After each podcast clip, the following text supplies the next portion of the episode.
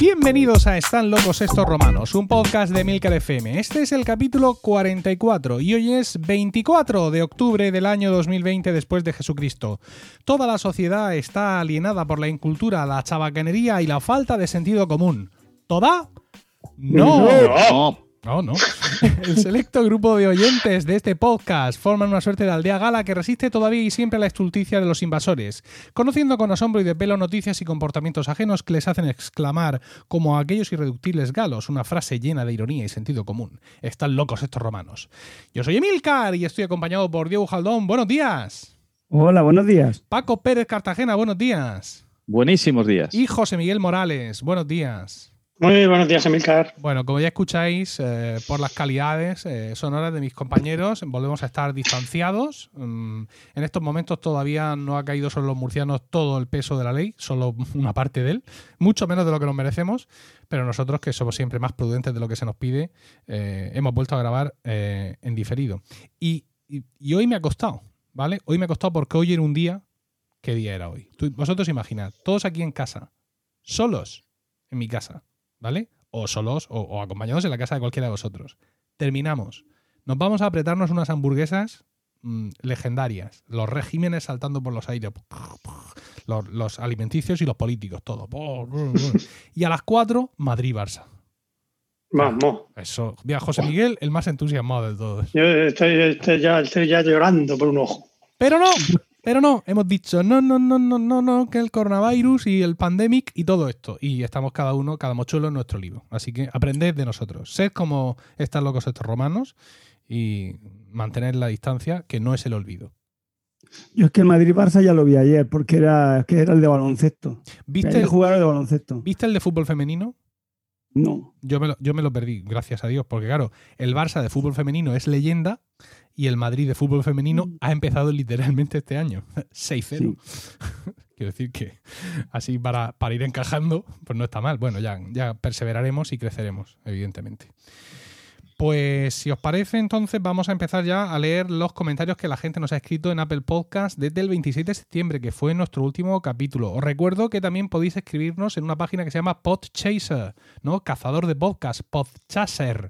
Lo digo para aquellos de, "Ay, yo es que tengo Android, yo es que tengo un Windows, yo es que estoy en Linux.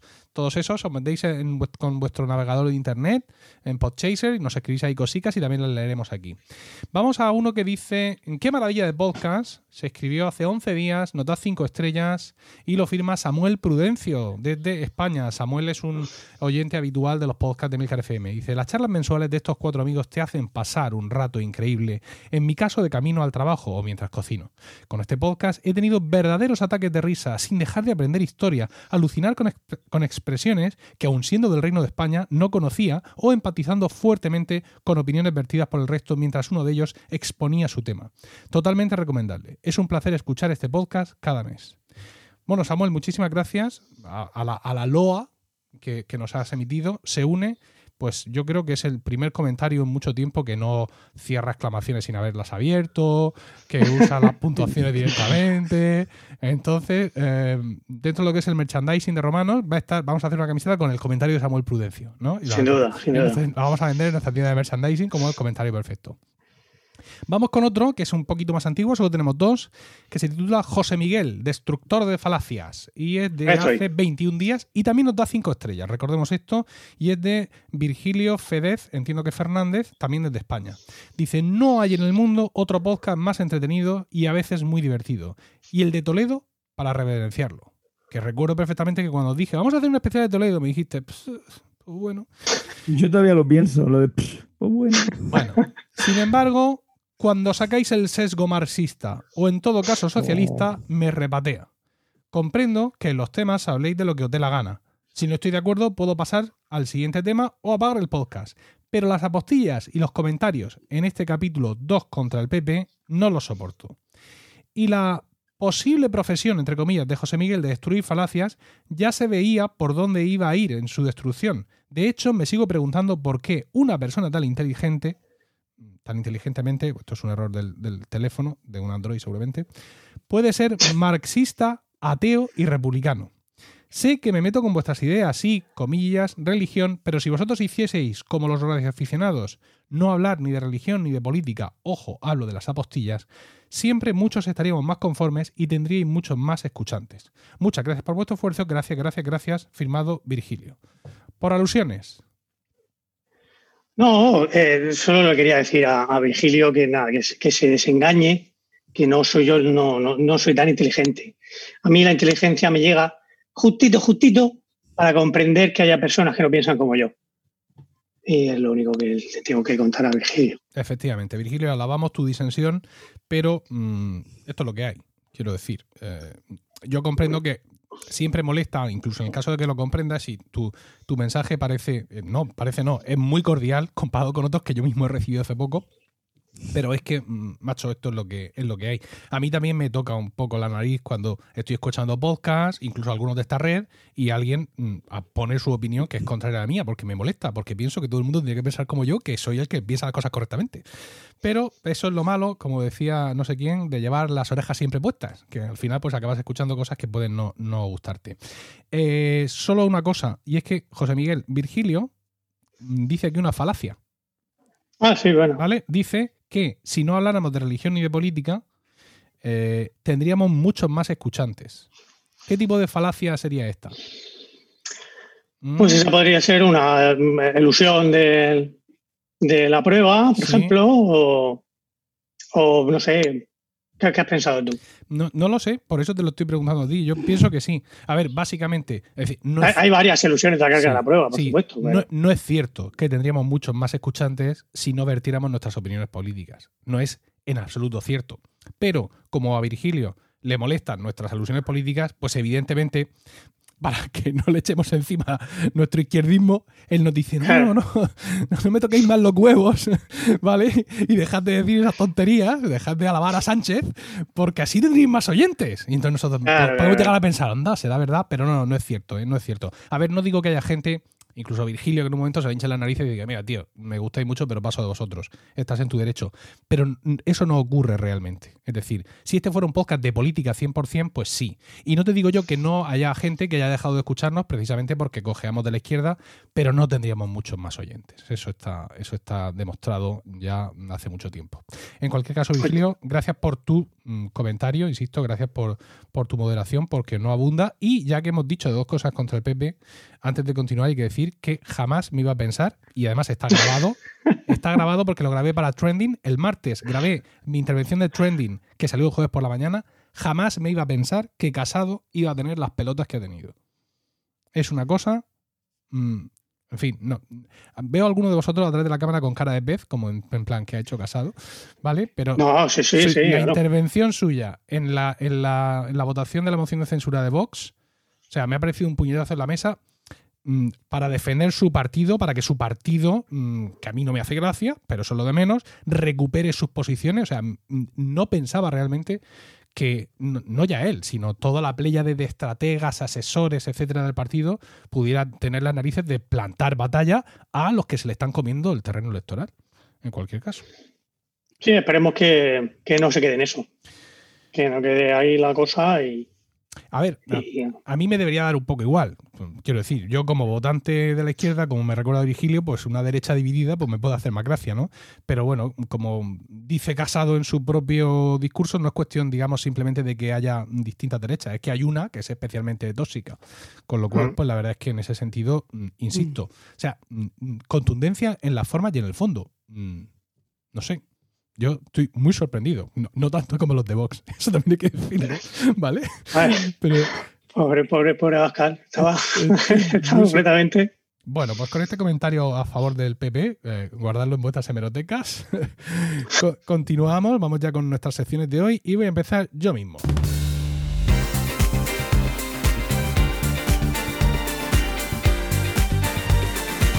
Bien, mi sección, mi sección de hoy se llama Mudanzas y juguetes de mierda.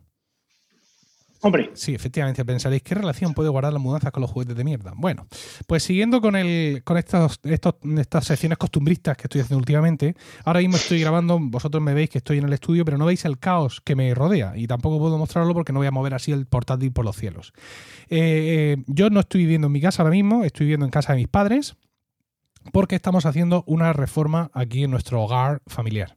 Y llevo desde el domingo pasado viviendo en casa de mis padres. ¿Qué reforma estamos haciendo? Pues la, habitación de los niños, de Isabel y Emilio, y la habitación de los juguetes, que vosotros conocéis, que es eso, una habitación petada de juguetes, las estamos convirtiendo en dormitorio de Isabel y dormitorio de mis hijos varones, de Emilio y de Miguel. ¿Qué estamos haciendo? Bueno, pues se han desmontado todos los muebles que había en esas habitaciones, se ha puesto tarima, se está pintando y luego se van a volver a montar algunos de los muebles que había y sobre todo también muebles nuevos en la habitación de los niños.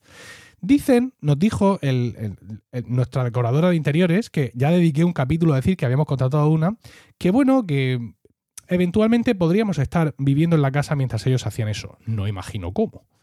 Bueno, claro, quiero decir, como no estamos, pues ellos han hecho de su capa un sallo. Pero a mí se me antoja muy difícil que realmente hubiera habido una forma de convivir la obra con nosotros. Mm, hubieran intentado hacerla mucho más rápida, con más trabajadores para acelerar, nos hubiera salido más cara, los niños colgando de la pared como los murciélagos para dormir, yo qué sé.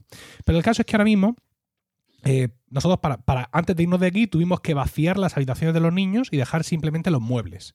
Los muebles que ellos mismos, los carpinteros, se encargaron de desmontar para luego, insisto, montar algunos de ellos de vuelta los de la habitación de los juguetes no han sido, no, no han volvieron, porque ni siquiera los han desmontado mis carpinteros, sino que vino mi cuñado Salva, que se los ha quedado todos, y el tío ñi, ñi, ñi, ñi, se los desmontó todo y se los llevó. Eh, dos o tres estanterías Billys de diferente calaje y todo para afuera. Pero el dormitorio donde dormían mis hijos, las camas de mis hijos, que vosotros habéis visto, pues sí, esas se quedan y se redistribuyen y tal. Con lo cual, cuando yo me he ido de aquí, los carpinteros las han desmontado y las han repartido por el resto de habitaciones, ¿vale? Pero antes de eso, yo había vaciado todos los juguetes de la habitación de juguetes y los había llevado todos al salón. Entonces, el salón parece mm, pues la mañana de Navidad en la residencia de los niños cantores de Viena. Porque, está todo alfombrado de juguetes. Y luego, aparte, le han metido los muebles y los colchones. Ahora mismo en esta casa no se puede ni mear. ¿Vale? Pero yo me he venido aquí porque aquí tengo la Roadcaster Pro para grabar este podcast y aquí estoy solo porque en casa de mis padres es una casa más pequeña y está Rocío con Miguelito y no tengo los medios y he dicho, bueno, pues me vengo aquí. Entonces esto ahora mismo es un campo de batalla. Yo os escribo desde la trinchera. Eh, ya está puesta la tarima, no han pintado todavía, pero sí han estado enmasillando y todas estas cosas que hacen los pintores, reparando la pared, dejándolo todo lisico como a ellos les gusta, incluso le han dado así como una cincelada de un color misterioso que no es el que vendrá luego, supongo que para uniformar textura, yo que sé, porque no soy pintor. Y pues ahí está todo eso. Y luego están las habitaciones precintadas como si hubiéramos asesinado a alguien, ¿vale? Está todo, el resto de habitaciones, las que no están en, en obra, tienen como un precinto que yo le he tenido que romper para entrar aquí Luego voy a escribirle al pintor un WhatsApp, ¿no? Como, como apesadumbrado, oye, mira, perdona, pero es que he tenido que romper el precinto. Que yo supongo que el hombre lo ha hecho para que no entre el olor a pintura a esta habitación. No lo sé. O para que no entre ese micropolvillo que es ni idea, porque ya nos dijeron además que la pintura que nos han puesto es una pintura ecológica y fantástica que puedes, digamos, bebértela a tragos y que no huele y puedes dormir mientras pintan encima de tu cabeza que yo eso me lo creo regular, no porque ellos me hayan mentido, ¿vale? Sino porque la pintura pues es lo que es. Y aquí cuando entras, sin haber pintado ya de verdad, sino simplemente haber hecho sus cositas, su, previa, ¿no? Pues aquí ya se huele a que hay pintores. Lo mismo ese, olor lo generan los pintores en sí. Esto no me lo había explicado. Es una colonia que llevan los pintores. Lo mismo no es, igual que hay gente que tiene su olor corporal, cada uno de nosotros, pero sin ir más lejos, los pintores, mm, digamos que rezuman eso, ¿no? Le dan yo creo que es la colonia que le dan en el colegio de pintores. Sí. Si hay alguno, si alguno de vosotros, si alguno de vosotros vive en un edificio que tiene un vecino pintor, ¿vale? Podría confirmar esto porque yo, por ejemplo, muchas veces entro al ascensor y vuelo y digo, ella ha estado aquí. Porque tengo dos controladas, ¿vale? Tengo alguna vecina que ya conozco su perfume, nada agobiante, un perfume precioso, pero digo, mira, hoy va temprano. Si alguno, por favor, convivís con un, con un pintor en un edificio, podéis confirmarnos, por favor, si cuando baja decís, oh, Manolo va camino del trabajo o alguna cosa de estas. Bueno, como os decía, mudanzas. Mudanzas. ¿Qué os voy a contar de las mudanzas que vosotros no sepáis? Eh, ya se ha hablado en este podcast de mudanzas. Sí, sí, sí, sí. José Miguel tiene una reciente. Pero claro, la mía no termina de ser una mudanza. Porque yo lo que he hecho es que me he ido a casa de mis padres durante un par de semanas. Con lo imprescindible. Ya, ya nos conocéis. O sea, por supuesto, por supuesto la Thermomix, la primera montada en el coche, ¿sabes? Hombre, te has dejado la Rockcaster Pro, sí. te has llevado lo imprescindible, imprescindible. No, a ver, me la iba a llevar, me la iba a llevar simplemente por pura comodidad, pensando, no me cuesta mucho llevarme la Rockcaster Pro, quiero decir, me la llevo, me la llevo a casa de Paco para grabar cuando grabamos en su casa. Hmm. La meto en su caja y solo me tengo que llevar un micro y ya está. Pero cuando vi todo lo que me tenía que llevar, dije, no, hijo, no esta se queda aquí y me he llevado una interfaz que tengo más pequeñita con un micro y, ya está. Pero claro, mm, claro, es que son dos semanas y yo tengo tres hijos. Entonces, mis padres viven en una casa más pequeña, pero es que además ellos son dos nada más. Con lo cual, las diferencias de infraestructuras son brutales. Ya les he llamado varias veces durante esta semana y les he dicho, pero ¿cómo podéis vivir así? Pero ¿cómo tenéis este cubo de basura tan pequeño? Y mi madre me, insiste, hijo, es que nosotros somos dos nada más, ¿vale? Y tú has llegado allí con un, mundo de zagales y claro, nosotros generamos en un día la basura que mis padres generan en una semana. Y en fin, pues estamos ahí con todas, esas, con todas esas historias. Por supuesto, en su casa las luces no se apagan ni se encienden solas. Estamos completamente desorientados. La primera noche que dormimos allí lo dejamos todo encendido. A la mañana siguiente estaba todo encendido. ¿Esto que le ha pasado? Nos hemos llevado solo un altavoz eh, de Alexa ¿vale? En vez de llevarnos los seis, ahí hemos estado comedidos, hay que decir a nuestro favor, y bueno, pues sobreviviendo como, como podemos. Entonces, bueno, eso lleva, claro, por ejemplo, yo he tenido que venir un par de veces durante esta semana a coger algunas cosas que se nos habían olvidado y que eran necesarias para, mm, para nuestra vida. Hay otras cosas que las hemos dejado atrás. Yo he forzado a mi mujer, oye, no nos llevamos mucha ropa. Vamos a apurarnos un poco, son un par de semanas, ¿no? Pero, por ejemplo, ella tiene un juicio eh, esta semana que viene el lunes creo, y yo ahora cuando me vaya de aquí le tengo que llevar su ropa del juicio.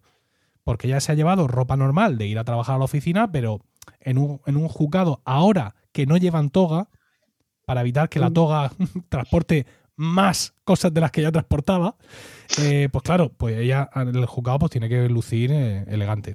Con lo cual, pues ahora me tengo que llevar de aquí tacones, un vestido, no sé qué historias. Y he tenido que venir un par de veces a coger algunas cosas, insisto, no, hoy mi Roadcaster Pro, hoy, no, no, sino pequeñas cosas que al final pues son de comodidad de una familia de cinco personas. Es que me he quedado pensando, antes cuando llevaban toga, que iba en chándal y tacones, para, por informal. No, no. la toga encima ya. No, claro, sí, pero bueno, mm, tú puedes ir con unos vaqueros, por ejemplo, y, cualquier cosa arriba y un zapato de, salón que se llaman y ya está, te pones la toga y se, se acabó. Pero ahora hay que lucirse un poco más. Como mola. Y más cuando los contrarios además son un, un, bufete, nunca sé si es bufete o bufete. Mi mujer siempre me dice, el bufete es libre o el bufete es libre. Yo creo que es bufete. Es una bufete, sí, es un bufete de prestigio, con lo cual mi mujer tiene que darles el morrillo como suele hacer. Ay, ay. Bueno, pues estamos allí eh, y claro, mm, cuando termine todo esto, habrá una segunda mudanza, la mudanza de vuelta. ¿Vale? La casa de mis padres y la mía, vosotros lo sabéis, los oyentes no, no están muy, muy lejanas. Es decir, con, el coche tardó como cinco minutos de trayecto. Aún así tuve que hacer, de venir para, de ir a casa de mis padres, tuve que hacer como cuatro viajes. ¿Vale?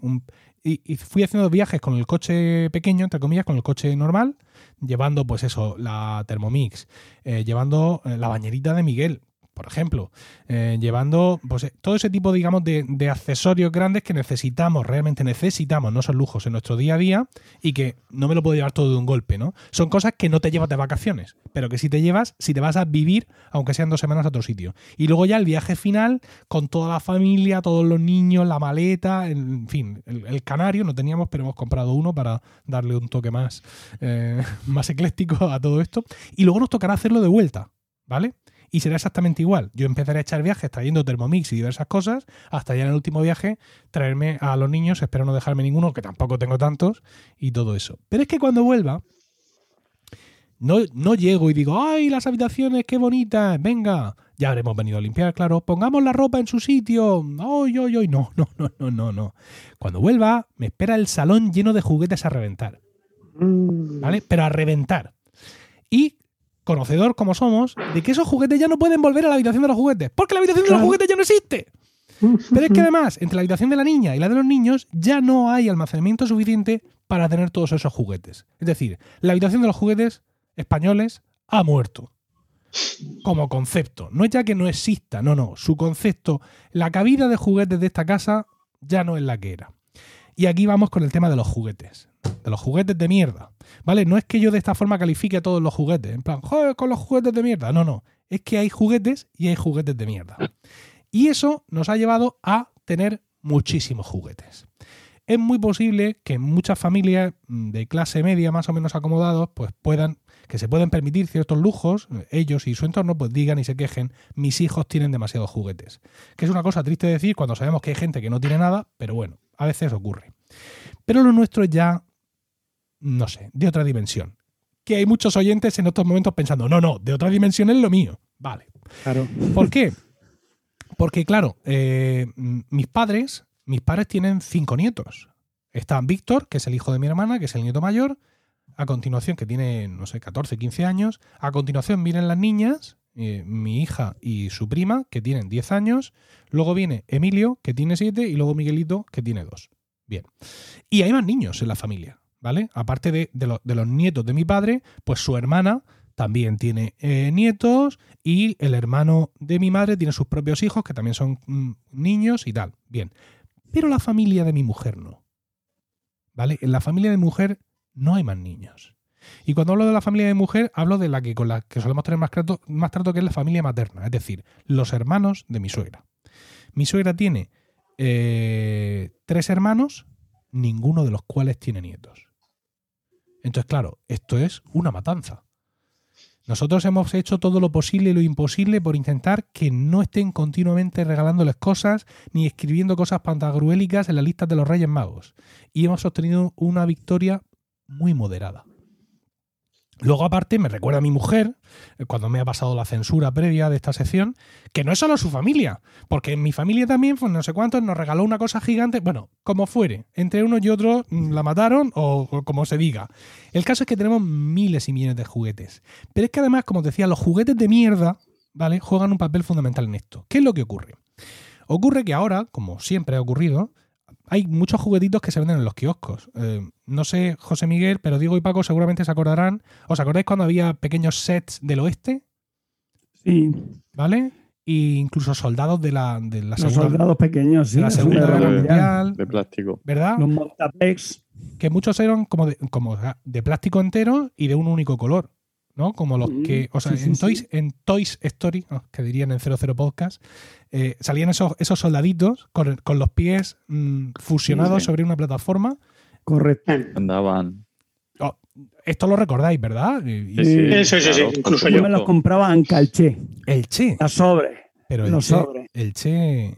Ya está, ya está el Ya marxismo. estamos con el marxismo. No, no, no, te explico. El Che era un señor que vivía, que, o sea, que estaba en una tienda de vía en el barrio de Vista Alegre, Sí. Ah, en Morales Meseguer, que Sí. era un señor que era de Valencia, Sí. entonces por eso era el Che, ah, claro. y el tío cuando le pagaba, cuando iba a pagar le decía, suelta la mosca. o le daba el dinero y, y ya, ale, a jugar con tu sobre de... Magnífico. de- Sí, sí. Bueno, pues ahora pues también hay juguetes en los kioscos. Lo que pasa es que como los juguetes convencionales han bajado en, en ocasiones muchísimo su calidad, pues han llegado a cierta paridad con los juguetes de los kioscos. Por ejemplo, un ejemplo muy clásico que eh, no sé si, mm, si José Miguel, pero los- vosotros no vais a conocer, es Pinipon. ¿Vale? Sí. Qué Pinipon. diversión. Sí, Pinipon. Vamos a ver, que vamos a, vamos a aclarar una cosa. Sí. Eh, ¿Cuántos años le llevo yo a José Miguel? Poco- No, no, los años José, que. Los años Tú, que José, llevan- tú tienes ya 43, 44 Son los hijos, son los hijos. Los Muy hijos, bien, muy los bien. hijos, los hijos. Hablo de los hijos, no de vosotros. ¿Pero que Pinipón mis hijos? O sea, no, no es coherente. Bueno, es igual. Escúchame, Pinipon ha sufrido un restyling, ¿vale? Y Ah. lo- los Pinipon que a lo mejor mm, tú, Paco, pudieras conocer de cuando tu hermana, a lo. Claro, mejor. es que mis hijos que sea. están ya en tercero de Eh, carrera. Ahí está. Los Pinipon ahora han sufrido un restyling, ¿vale? Con una tendencia más al diseño del anime y han bajado mucho la calidad de sus complementos. Por ejemplo, tú dices, me voy a comprar el castillo de la bruja de Pinipon. Magnífico. Entonces tú abres la caja y tienes un trozo de plástico que forma lo que es el castillo. Eh, en color, pues morado y todo esto, porque brujas, Halloween, pues damos hasta aquí. Y luego tienes dos folios de pegatinas con confusas instrucciones para que tú mm, mm, pierdas los nervios y el pulso poniendo las pegatinas. Por supuesto, cuando eso se adhiere ahí, se acabó lo que se daba, que no sé cómo el Loctite no lo hacen de lo que llevan esas pegatinas. Y, y gracias a esas pegatinas, pues tú has montado el castillo de la bruja. Vale. Bueno, pero yo el ahora. castillo de la bruja es la fachada solo o es todo el castillo? No, no, no, es la fachada, por supuesto. Madre mía. Puede llevar alguna puerta, alguna historia, algún sitio, ah, tiene algún agujerito, porque los pinipón tienen un agujero entre las piernas. Bueno, en fin, esto ha quedado fatal.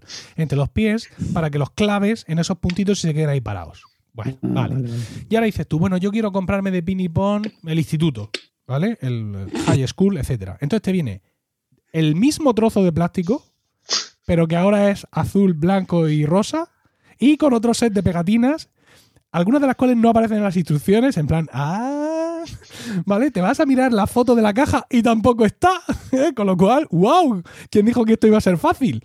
Y otra vez tú con las pegatinas tembloroso y sobre todo que no te dé por ir a mear, porque te vas a mear un momento y entonces los niños dicen, esta la pongo yo y se acabó, porque ya hacen un caos. Y son las pegatinas las que determinan, por así decirlo, eh, el qué estás haciendo. A ver, hay cosas que sí son específicas. Por ejemplo, yo tengo, desgraciadamente, el, la montaña rusa o el centro recreativo, no sé cómo lo llamarán, el parque de diversión, y eso pues sí, tiene un raíl y tiene una historia, pero es todo plástico muy malo, plástico ya que lo ves tú como ban- bandeado, curvado, y pegatinas everywhere para que tú te pases un rato muy agradable jugando con tus hijos con lo que tienes que hacer.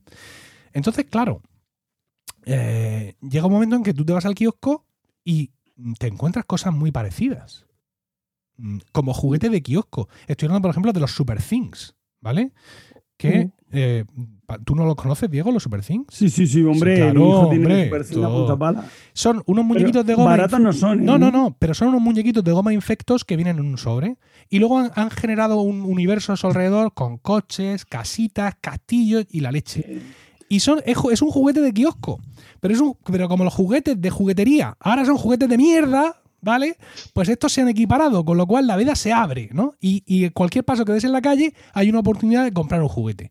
Con lo cual, pues entre tú, el abuelo, el que lo recoge del colegio, el otro, el primo y el vecino, y el premio por haber llorado y el premio por no haber llorado, y el premio por la quinta PCR, al final, pues te, te ju- juntas aquí con un montón de historias. Y nosotros, nosotros damos juguetes continuamente. Es decir, en noviembre, mi mujer, que es una santa, empieza a ver los niños que van a querer, a ver las listas de los Reyes Magos, a ver el espacio que podría hacer falta si sus majestades fueran tan generosas como desgraciadamente se espera, a decirles que hay muchos niños que no tienen juguetes que ya lo saben, a elegir los juguetes que damos, a elegir los juguetes que bajamos al trastero porque algún día podrán ser de Miguelito. Un infierno, pero claro, ahora vamos a tener que cortar por lo sano. A casa de tus suegros. Los juguetes a casa de tus suegros, todos. Pero Todo es que que, es que por motivos que desconozco, mis suegros no han tirado los juguetes de sus hijos. O sea, cuando mis hijos... Porque eso, eso iba a decir, pues si no lo haces ahora ya no lo haces. Es el momento. Y sobre todo porque los juguetes de sus hijos no eran juguetes de mierda. Claro, eran juguetes claro. buenos, Bueno, que pues, duran. en el trastero gigante de la casa pasa a mi suegra también. de la casa gigante de la huerta de mi suegro, hay una estantería gigante donde están Playmobiles all over the world que han pertenecido a mis cuñados y Lego de, de- aquellos momentos. O sea, y cuando mis hijos juegan allí, juegan con los juguetes de sus tíos que están subiendo del trastero. Aparte de que yo esto no se lo puedo hacer a mi suegro. ¿Sabes? Que hace poco que le he sacado todos los cómics y todas las historias que le tenía allí metidas en el trastero. Yo no le puedo invadir el trastero. Así por las buenas. Sobre todo sin, sin un motivo aparente, es lo que dice Paco. O ahora o nunca, ¿no? Paco, ¿tú has tenido que cortar en algún momento? ¿Has tenido que tomar decisiones? Sí, eh, y los juguetes siguen. eh, no, hombre, tuvimos una mudanza, tuvimos una mudanza que ayudó a que se perdieran por el camino muchos, pero claro, el problema cuando tienes la suerte de tener un, un garaje con sótano y una habitación es que al final, pues todo termina ahí y cuesta mucho deshacerse. Por eso te digo, luego, es que el problema ya es que luego ya te da pena, porque cuando pasan 5, 6, 8 años, lo vuelves a ver, entonces ya es un objeto entrañable, no es un estorbo ni un engorro. Por eso digo que tiene que ser ahora. Si hace falta que nos mm, vayamos con mascarilla a tu casa y robemos todos los juguetes y los llevamos al. Hacemos una patrulla aquí, un, un comando. ¿Los Legos los tiras? No. Ay, lástima. Pues que me los quedaba yo todos. Quiero decir que, que precisamente los Lego. A ver, lo que pasa es que, claro, los de Lego también tienen que comer. Entonces, mi hijo juega mucho. Aunque mi hijo es un destructor, es un destructor de mundos, ¿vale? Y yo tengo unas broncas con él tremendas porque le regalan no sé qué, lo monta, monta ahí un pifosto de la leche y luego a los tres días lo ha desmontado, lo ha triturado, ha creado mil engendros. Y yo me he tenido que esforzar por, por no reñirle en ese aspecto porque yo no jugaría así. Yo, el niño Emilio Cano Molina, lo tendría todo montado, impoluto, con las fichas originales todo en su sitio y con los muñequitos en la posición que venían en la caja. Pero el niño Emilio Cano Arregui no es así, es un niño anarcofectivo. Entonces, pues, a mí me ha costado mucho entenderlo y todavía me cuesta cuando veo un engendro que ha hecho con el cuerpo de Thor, la cabeza del Capitán América, las piernas de la no sé qué, y le ha metido no sé cuántos por no sé qué sitio y me dice, mira papá, esto es un alienígena. Yo, "Eh". mi, mi niño interior llora, ¿vale? Entonces, hay una cosa que son los Lego Hidden Side, el lado escondido, que tienen realidad aumentada. Es decir, como si la realidad no fuera suficiente, encima la aumentas. Entonces, con una aplicación que tienes en el teléfono, tú enfocas a una construcción de Lego Hidden Side y se ven unos fantasmas que vuelan por ahí unas historias. Y solo por eso he conseguido que los Lego Hidden Side sigan montados. Entonces tenemos Lego Hidden Side montados. Los Lego de Isabel, por supuesto, que esta sí se parece a mí, perfectamente montados también. Y luego aparte, pues cajas y cajas de piezas de Lego. Ese no es el problema. El problema son las cajas de juegos de mesa a los que nunca han jugado, las 3.000 construcciones de los pinipón, em, o sea, 100.000 historias. Y os agradezco la ayuda, pero nosotros digamos que estamos convencidos de esto, ¿no? O sea, en ese sentido nos remangamos y esto se regala y esto no sé cuánto. Es decir, que no es una cuestión de la toma de decisiones, es una cuestión de volumen. Recuerda que en los contenedores esos de ropa y zapatos también se pueden poner juguetes para esos niños que dices tú que, Sí, que no tienen nada, pero yo me- muy bien. yo me he profesionalizado, José Miguel. ¿Sabes? Porque ¿Ah, sí? tú- sí, claro, tú ahí pues puedes echar un osito de peluche, puedes echar un, un robore, ¿vale? Un Iron Man. Pero yo, mm, cuando yo tengo que dar juguetes, yo me voy al, al sitio, me voy a la sede.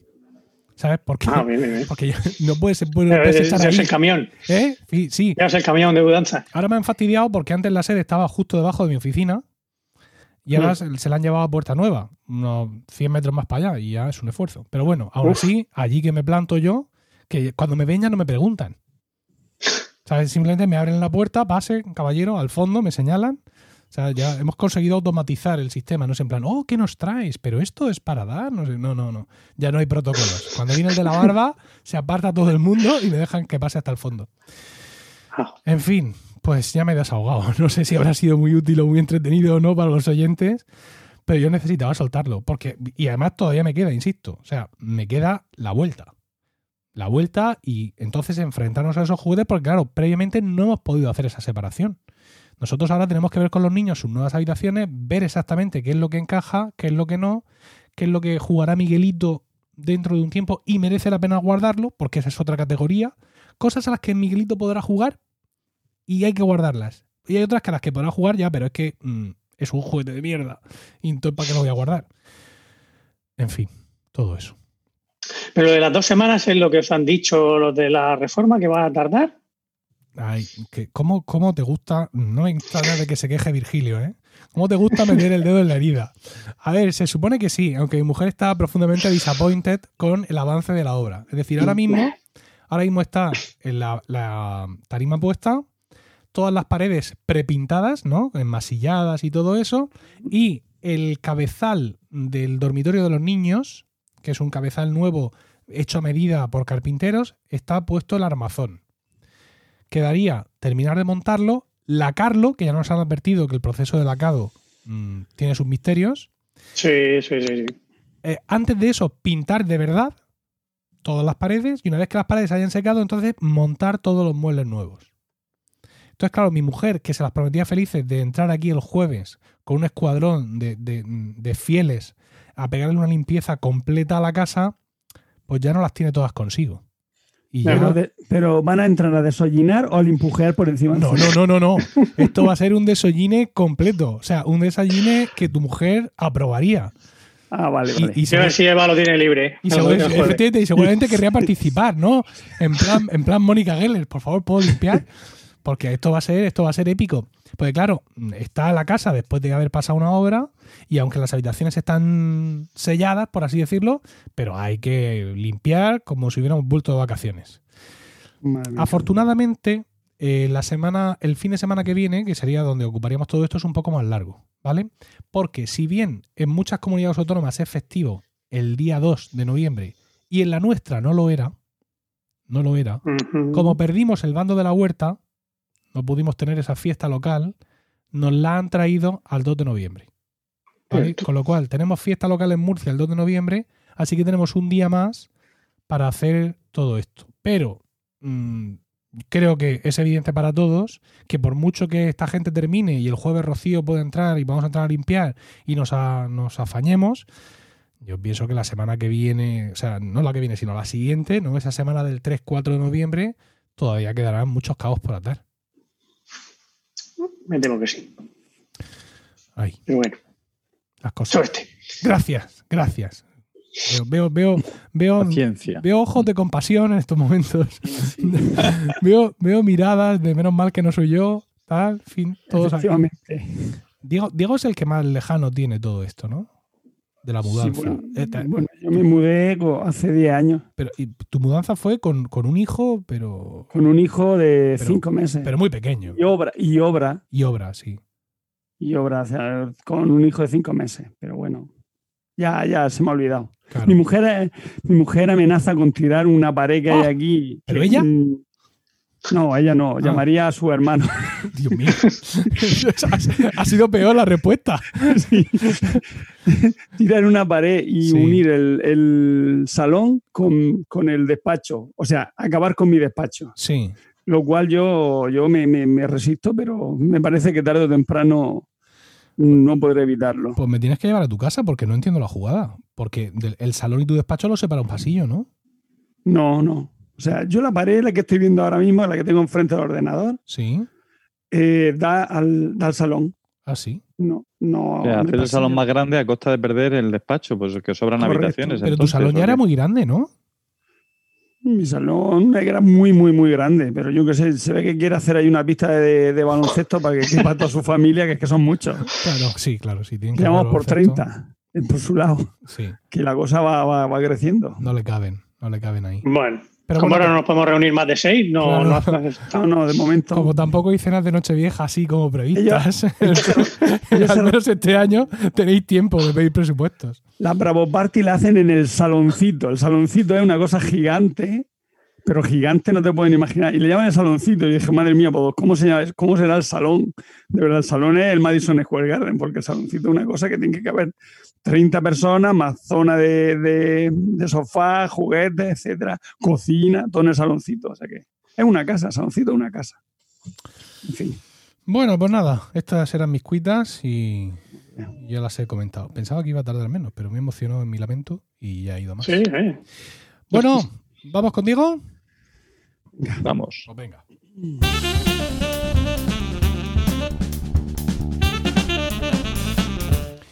Y dinos, Diego, ¿de qué nos quieres hablar hoy?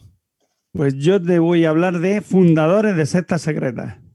Personajes variopintos donde lo haya. Hombre, es, eh, cuarto milenio. Sí, es una, es una sección donde ya, digamos, yo anticipo el fracaso de esta gente. ¿No? Porque, ah, claro, no, no, si tú me vas a, relatar una serie de personas que han fundado sectas secretas, hemos de decir que. Ah, claro, que la han descubierto. Sí, en, su, esfuerzo no. Pues no digo que no se hayan empeñado, ¿no? No digo que no se hayan empeñado, pero no han conseguido mucha cosa. No, secretas por dentro, por fuera se sabía que estaban. Bueno, empiezo. Sí, sí. El, ¿qué? Dime, dime. Ah, bueno. No, no, que empieces, que empieces. Ah, vale. El principal fundador de secta secreta, el más conocido, es Pitágoras, que tenía una secta secreta, como bien sabrá Paco y otras personas. Bueno, Pitágoras vivió del 569 al 475 a.C., ¿vale? Como bien sabemos, fue uno de los sabios de su tiempo, aunque el teorema de Pitágoras, mala noticia, ya la conocía, ya se conocía en Egipto y en Babilonia. Y mm, bueno. Diego, nos hemos quedado solos tú y yo. Ya o sea, que podemos hablar de esto así en plan. No, no, yo estoy aquí, yo estoy aquí, yo estoy aquí. Lo que pasa es que estoy buscando furiosamente. Así empezar a hablar de Pitágoras y he dicho. Un cargador o una batería porque me he venido con el ordenador y no me he traído el cargador. Entonces me queda un 36%. O sea, lo que no quieras contar de Pitágoras, rápido, porque lo mismo, mi sección va a ser la más larga de todas estas. Habla ahora que yo tengo los auriculares puestos y te escucho. Mm, bueno, entonces lo que estaba diciendo, que era hijo de un mercader fenicio, nació en Tiro su padre, y de una samia, o sea... Que nació en Samos. Mm, que nació en Samos, efectivamente. Su madre nació en Samos. Eh, de hecho, Pitágoras residió en Samos durante su infancia y juventud, y entre sus maestros se piensa que estuvo Tales, el de Mileto, aunque fue su viaje de juventud a Egipto el que marcó su trayectoria intelectual. Allí profundizó sus conocimientos matemáticos y astronómicos y es posible que viajara a Babilonia, donde puede que le introdujeran en los círculos mistéricos y en el saber esotérico. De hecho, eh, allí se daba el mazdeísmo, donde, donde Pitágoras y Pitágoras, que fue un discípulo de uno, se, se, dice, bueno, eso un poco, no se sabe a ciencia cierta, o sea, no hay eh, seguridad de ello, pero se piensa que fue discípulo de un mago, que es uno de los sacerdotes del mazdeísmo, y que incluso el mismo Zaratustra eh, fue, fue maestro suyo, de forma que, que, el, el, eterno enfrentamiento entre el bien y el mal impregna el pensamiento de Pitágoras, ¿vale? Algunas tradiciones, aunque, puede ser, aunque es poco probable, piensan que visitó también la India eh, y que allí pudiera, pudiera, entrar en contacto con la, eh, con la sabiduría india, aunque realmente Mm, mm, su, digamos que sus pensamientos están más impregnados por lo que es la, eh, mm, la idea del Medio Oriente y que los pensamientos indios le hubieran llegado a través de eso, de su, de su contacto con el Medio Oriente. Vale. En Samos, después de tantos viajes, se encontró cuando volvió con un ambiente político poco propicio para fundar ahí una secta eh, era el tiempo con más. Como, que un ambiente político eh, poco propicio. Te refieres a que había una tiranía, ¿no? Para fundar una secta. Era el tiempo de Pero la tiranía no, no, va bien la secta. No hace tiempo de secta. Polícrate. Era el tiempo más. Digamos, era el tiempo Polícrates era un hombre abierto, entonces no, no le gustaban las sectas, ¿no? Eh, digamos que sí, era el tiempo donde. Era no liberal, diríamos. Pues sería, puede ser, no lo sé. Así que se fue a Italia, ¿vale? Se fue a Crotona, mm, donde se... Donde se hizo una traje de, Se censó allí, se casó y fundó su escuela filosófica con 300 discípulos. Se censó. Lo primero que hizo al llegar fue... Empadronarse. Se empadronó allí y se casó. Para los colegios de los críos. Vale. Entonces allí fundó su escuela filosófica con 300 discípulos, eh, a los que se le llamaron los matemáticos, como si no, si eran discípulos de Pitágoras, tienen que ser los matemáticos. Estos discípulos renunciaban a sus propiedades privadas y tenían una disciplina muy estricta. Eran vegetarianos, eh, hacían ritos esotéricos y ascéticos. Eh, tenían una lealtad ciega y máximo secretismo en, y un máximo secretismo hacia la secta. Por eso lo de que la secta de Pitágoras era secreta, porque es que no, no soltaban prendas. El rito iniciático consistía en pasar la noche en una cueva. No soltaban prenda como, como, como, parámetro que delimita la capacidad de secretismo de los discípulos de Pitágoras. Pero, pero espérate, que el rito secreto, el rito de iniciación es muy bueno los, metían en una cueva, se pasaba la noche en una cueva y tenían que resolver un enigma encerrados y alimentados con pan y agua. Bueno, más que en una cueva, como son, como Pitágoras filósofo, lo encerraban en una caverna. Claro. Ah, qué bien traído. Mm. Bien. Eh, seguimos. Eh, a finales del siglo V antes de Cristo va a huir de Crotona porque porque empezaron a sufrir ataques, eh, su escuela empezó a sufrir ataques, ya que el Cilón, que era el líder de, un líder de la aristocracia de Crotona, pidió entrar, ¿vale? entrar allí en la secta, y Pitágoras lo rechazó, ya que decía él que no encajaba con, la virtu con el virtuosismo, por, con la rectitud moral, eh, que, que, se debía de, debían de contener los discípulos pitagóricos. Así que pues, hizo una Cylon, ¿qué diría? Cilón hizo como una especie de, mm, bueno, una cruzada para que echaran a Pitágoras, con todo éxito, por cierto. De tal forma que al final se tuvo que refugiar en, en Metaponto, donde murió voluntariamente de hambre el tío. Dijo, pues me voy de Crotona y ahora ya mm, me dejo morir de hambre, porque soy así de chulo. Y así acaba la vida de Pitágoras. Por cierto, una curiosidad es que no, se les permitía a los pitagóricos comer habichuelas, mm, o sea, sí, habichuelas o judías, se llaman judías, no, habichuelas, la llamáis vosotros, porque decían que, que a través de, de las ventosidades se perdía el alma. En la cueva, todos metidos en la cueva. Se le iba el alma por ahí. Ya lo creo. A algunos sí, ¿eh?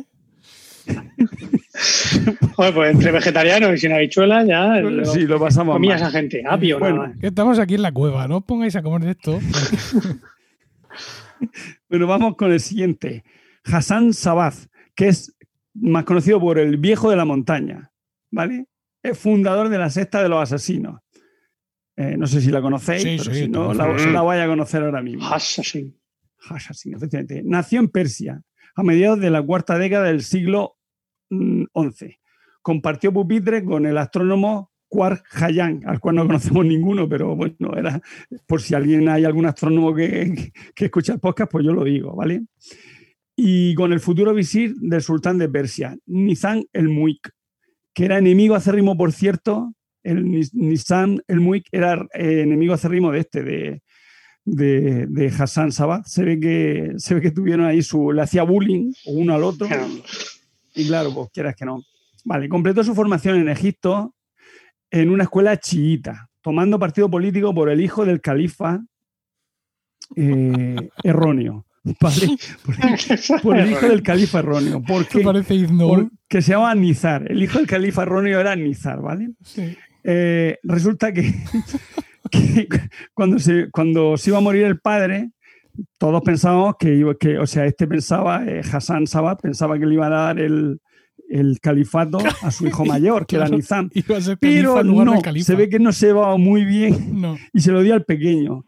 El pequeño, pues no le, no le, le molestó un poco que tomara partido por, este, por, por su hermano mayor y eh, lo metió en prisión, ¿vale? Su- la suerte que tuvo al meterlo el, el- el nuevo califa en prisión a Hassan Sabat es que la prisión estaba un poco mal construida. Entonces, un, fur- un fortuito derrumbamiento en la prisión facilitó que huyera a Persia. Claro, se derrumba la prisión en Egipto y el tío dice, "Tío, aquí no me quieren, yo me voy. Y es para que os quiero. Dime, dime, ¿alguna duda? ¿No? La, prisión seguimos. que estaba un poco mal construida. Quiero decir. Si se derrumba, digo yo que bien construida no debe estar esa prisión. Ya sabes cómo se Sí, no, las licitaciones, cosas. no, las licitaciones que todo el mundo mete mano. Y luego al final. Tú has estado en Marruecos, como ya sabes, que a veces se construyen las cosas un poco. Yo fin, no he estado en Marruecos. arquitecto. Yo no estaba Tú no estás en Marruecos. ah, no, es claro verdad. no. Ha estado Paco conmigo en Marruecos, es verdad. Claro. Vaya. No comas pinchos moru- no comas pinchos morunos que es Viernes Santo. Bueno, seguimos. Eh. ¿Dónde vamos? Y Es una anécdota, una anécdota que ni siquiera José Miguel y yo conocemos. Es decir, ahora mismo José Miguel y yo nos sentimos Sí. como, como el oyente Yo- medio de Romanos que escucha algo, hablamos del viaje a Marruecos. escucha algo, ve a la gente reírse, pero no sabe qué coño Te lo pasa. explico rápido. Resulta que nosotros, yo hacía, yo no, mi familia hacía, hacía matanza y hacía salchichón. Y yo me llevé salchichón a, Mar- a Marruecos. Y le ofrecí salchichón a, En- eh, a- a Enrique González Semitial, nuestro director. Sí. Dijo, no, porque es que hoy no se puede comer porque es Viernes Santo. Porque nada, nos fuimos Semana Santa. Enrique. Y entonces ya el dicho quedó en no comas pinchas morunos porque es Viernes Santo. Anécdota rápida. Bueno, fíjate que este Mm. hombre yo pensaba que no era creyente, pero. O sea, que era creyente, pero no. Es que no era creyente, pero sí. Bueno, seguimos. Me estoy No era liando, estoy creyente, liando. pero sí practicante. Sí, practicante. Bueno, seguimos. Ah, total, que se va a Persia y se establece una fortaleza oculta en las montañas, la conoce, Alamut, la conocida como Alamut, que significa el nido del águila. Es la sede de su propia secta religiosa que va a fundar allí, que son los na- nazaríes, ¿vale? Seguidores y partidarios de Nisar, conocidos por sus detractores como Hassassin, que significa consumidores de hachís. Eh, cuando abandonaban estos asesinos a Alamut para ejecutar alguna misión, pues lo hacían bajo los efectos del hachís para que no se arrepintieran y por eso es por lo que la gente le llamaba eh, asesino, o sea, consumidores de hachís, y de ahí ha quedado, la, palabra asesino. El poder de la secta con el tiempo se fue expandiendo y ante la ambición de, o sea, de, este hombre, de, Hassan Sabat, pues, eh, pues le dijeron, esto hay que cortarlo, y mandaron ejércitos allí a acabar con el viejo de la montaña, pero eh, se estrellaron contra sus muros, habían construido ahí un- una fortaleza en lo alto de una montaña y era imposible. bien construida, no como la prisión. Ah, Efectivamente, bien construida ahí con su, con sus planos, con su arquitecto bien hecho. Vale. Eh, el viejo de la montaña, eh, con sus escritos, se va a convertir en una de las figuras claves del ismailismo, ¿vale? que es una de las corrientes más grandes del chiismo. Tal era el compromiso que, con, con la disciplina que tenía este hombre, con la disciplina mm, ismailita, que ejecutó a sus dos hijos, uno por exceso de bebida y el otro por cometer un asesinato injustificado. O sea, hasta sus propios hijos sufrieron su, su, su fe en, en el ismaelismo, ¿vale? Así en 1124, con 90 años, eh, expiró sin dejar heredero, aunque la sexta sobrevivió más de un siglo cuando en 1256 Alamut al final cayó en manos de los mongoles. Fue- tuvieron que ser los mongoles los que acabaran con Alamut. Bueno, seguimos. El siguiente, Hugo de Pines, conocido como la espada de Dios. Este es el fundador de los templarios. Nace en Troyes cerca de 1070. eh, toma los hábitos de la abadía de Molesmes, que no Solesmes, tras la muerte de su primera esposa, pero se ve que no lo tenía muy claro, eso de, eso de hacerse monje, y abandonó pronto el monacato y empezó una carrera en la corte de Hugo de Rouen, partiendo con él en 1104 a, la, Tierra Santa, o sea, a las cruzadas. Tres años después, al volver, contrae matrimonio con Isabel de Chapes. Chapes, no sé si dice Chaps, es que como los franceses escriben y luego se pronuncia que no tiene que ver una cosa con la otra, se escribe Chapes con dos P. Vale, una de las familias más poderosas del condado. No como los alemanes, que se tiene todo muy claro. Mm, Oye, los alemanes, Sí, mm, dime. eh, quitando la E que es hay y, y otras pocas cosas más, el resto, Sí. La, la pronunciación del alemán es determinista. efectivamente. Mientras que el francés es aleatoria, como, el- como la pronunciación del inglés. Nunca se sabe si la I es E, si es I, si es... Bueno, en fin, cosas de, cosas de lingüismo que Salvo que yo. sepas inglés. En ese caso, en este caso sí lo O francés, claro, pero, pero yo, yo leo el alemán y aunque no sepa alemán, lo puedo pro- pronunciar todas las palabras una a una, sin problema. Bueno, Una vez que salen las dos reglas que hay, es que que-. Vale, sí, Diego, de acuerdo. seguimos. ¿Dónde estaba? Bueno, total, que se casa con esta, con. Isabel de Chape. Que bueno, en 1119 para... Qué, mm, qué bueno que. Ah, bueno, sí, que se casa con Sí, Isabel de. Chape, que, que es una de las familias más poderosas del condado, pero se ve que lo del matrimonio tampoco, como el monacato, tampoco era muy para él. Así que tres años después se vuelve a Tierra Santa para fundar la Orden de los Pobres Caballeros de Cristo y el Templo de Salomón, que es como se llama los templarios. Los templarios. Hace voto de pobreza y castidad y, la, y, y jura obediencia al patriarca de Jerusalén para proteger a los peregrinos que, llegaran a Tierra Santa. Va a ser entonces el primer maestre de la orden hasta su muerte en 1136, perdón. Eh, cuando él muere, solo, la orden solo estaba formada por nueve guerreros más el propio, más el propio Hugo de Pines, ¿vale? O sea, diez.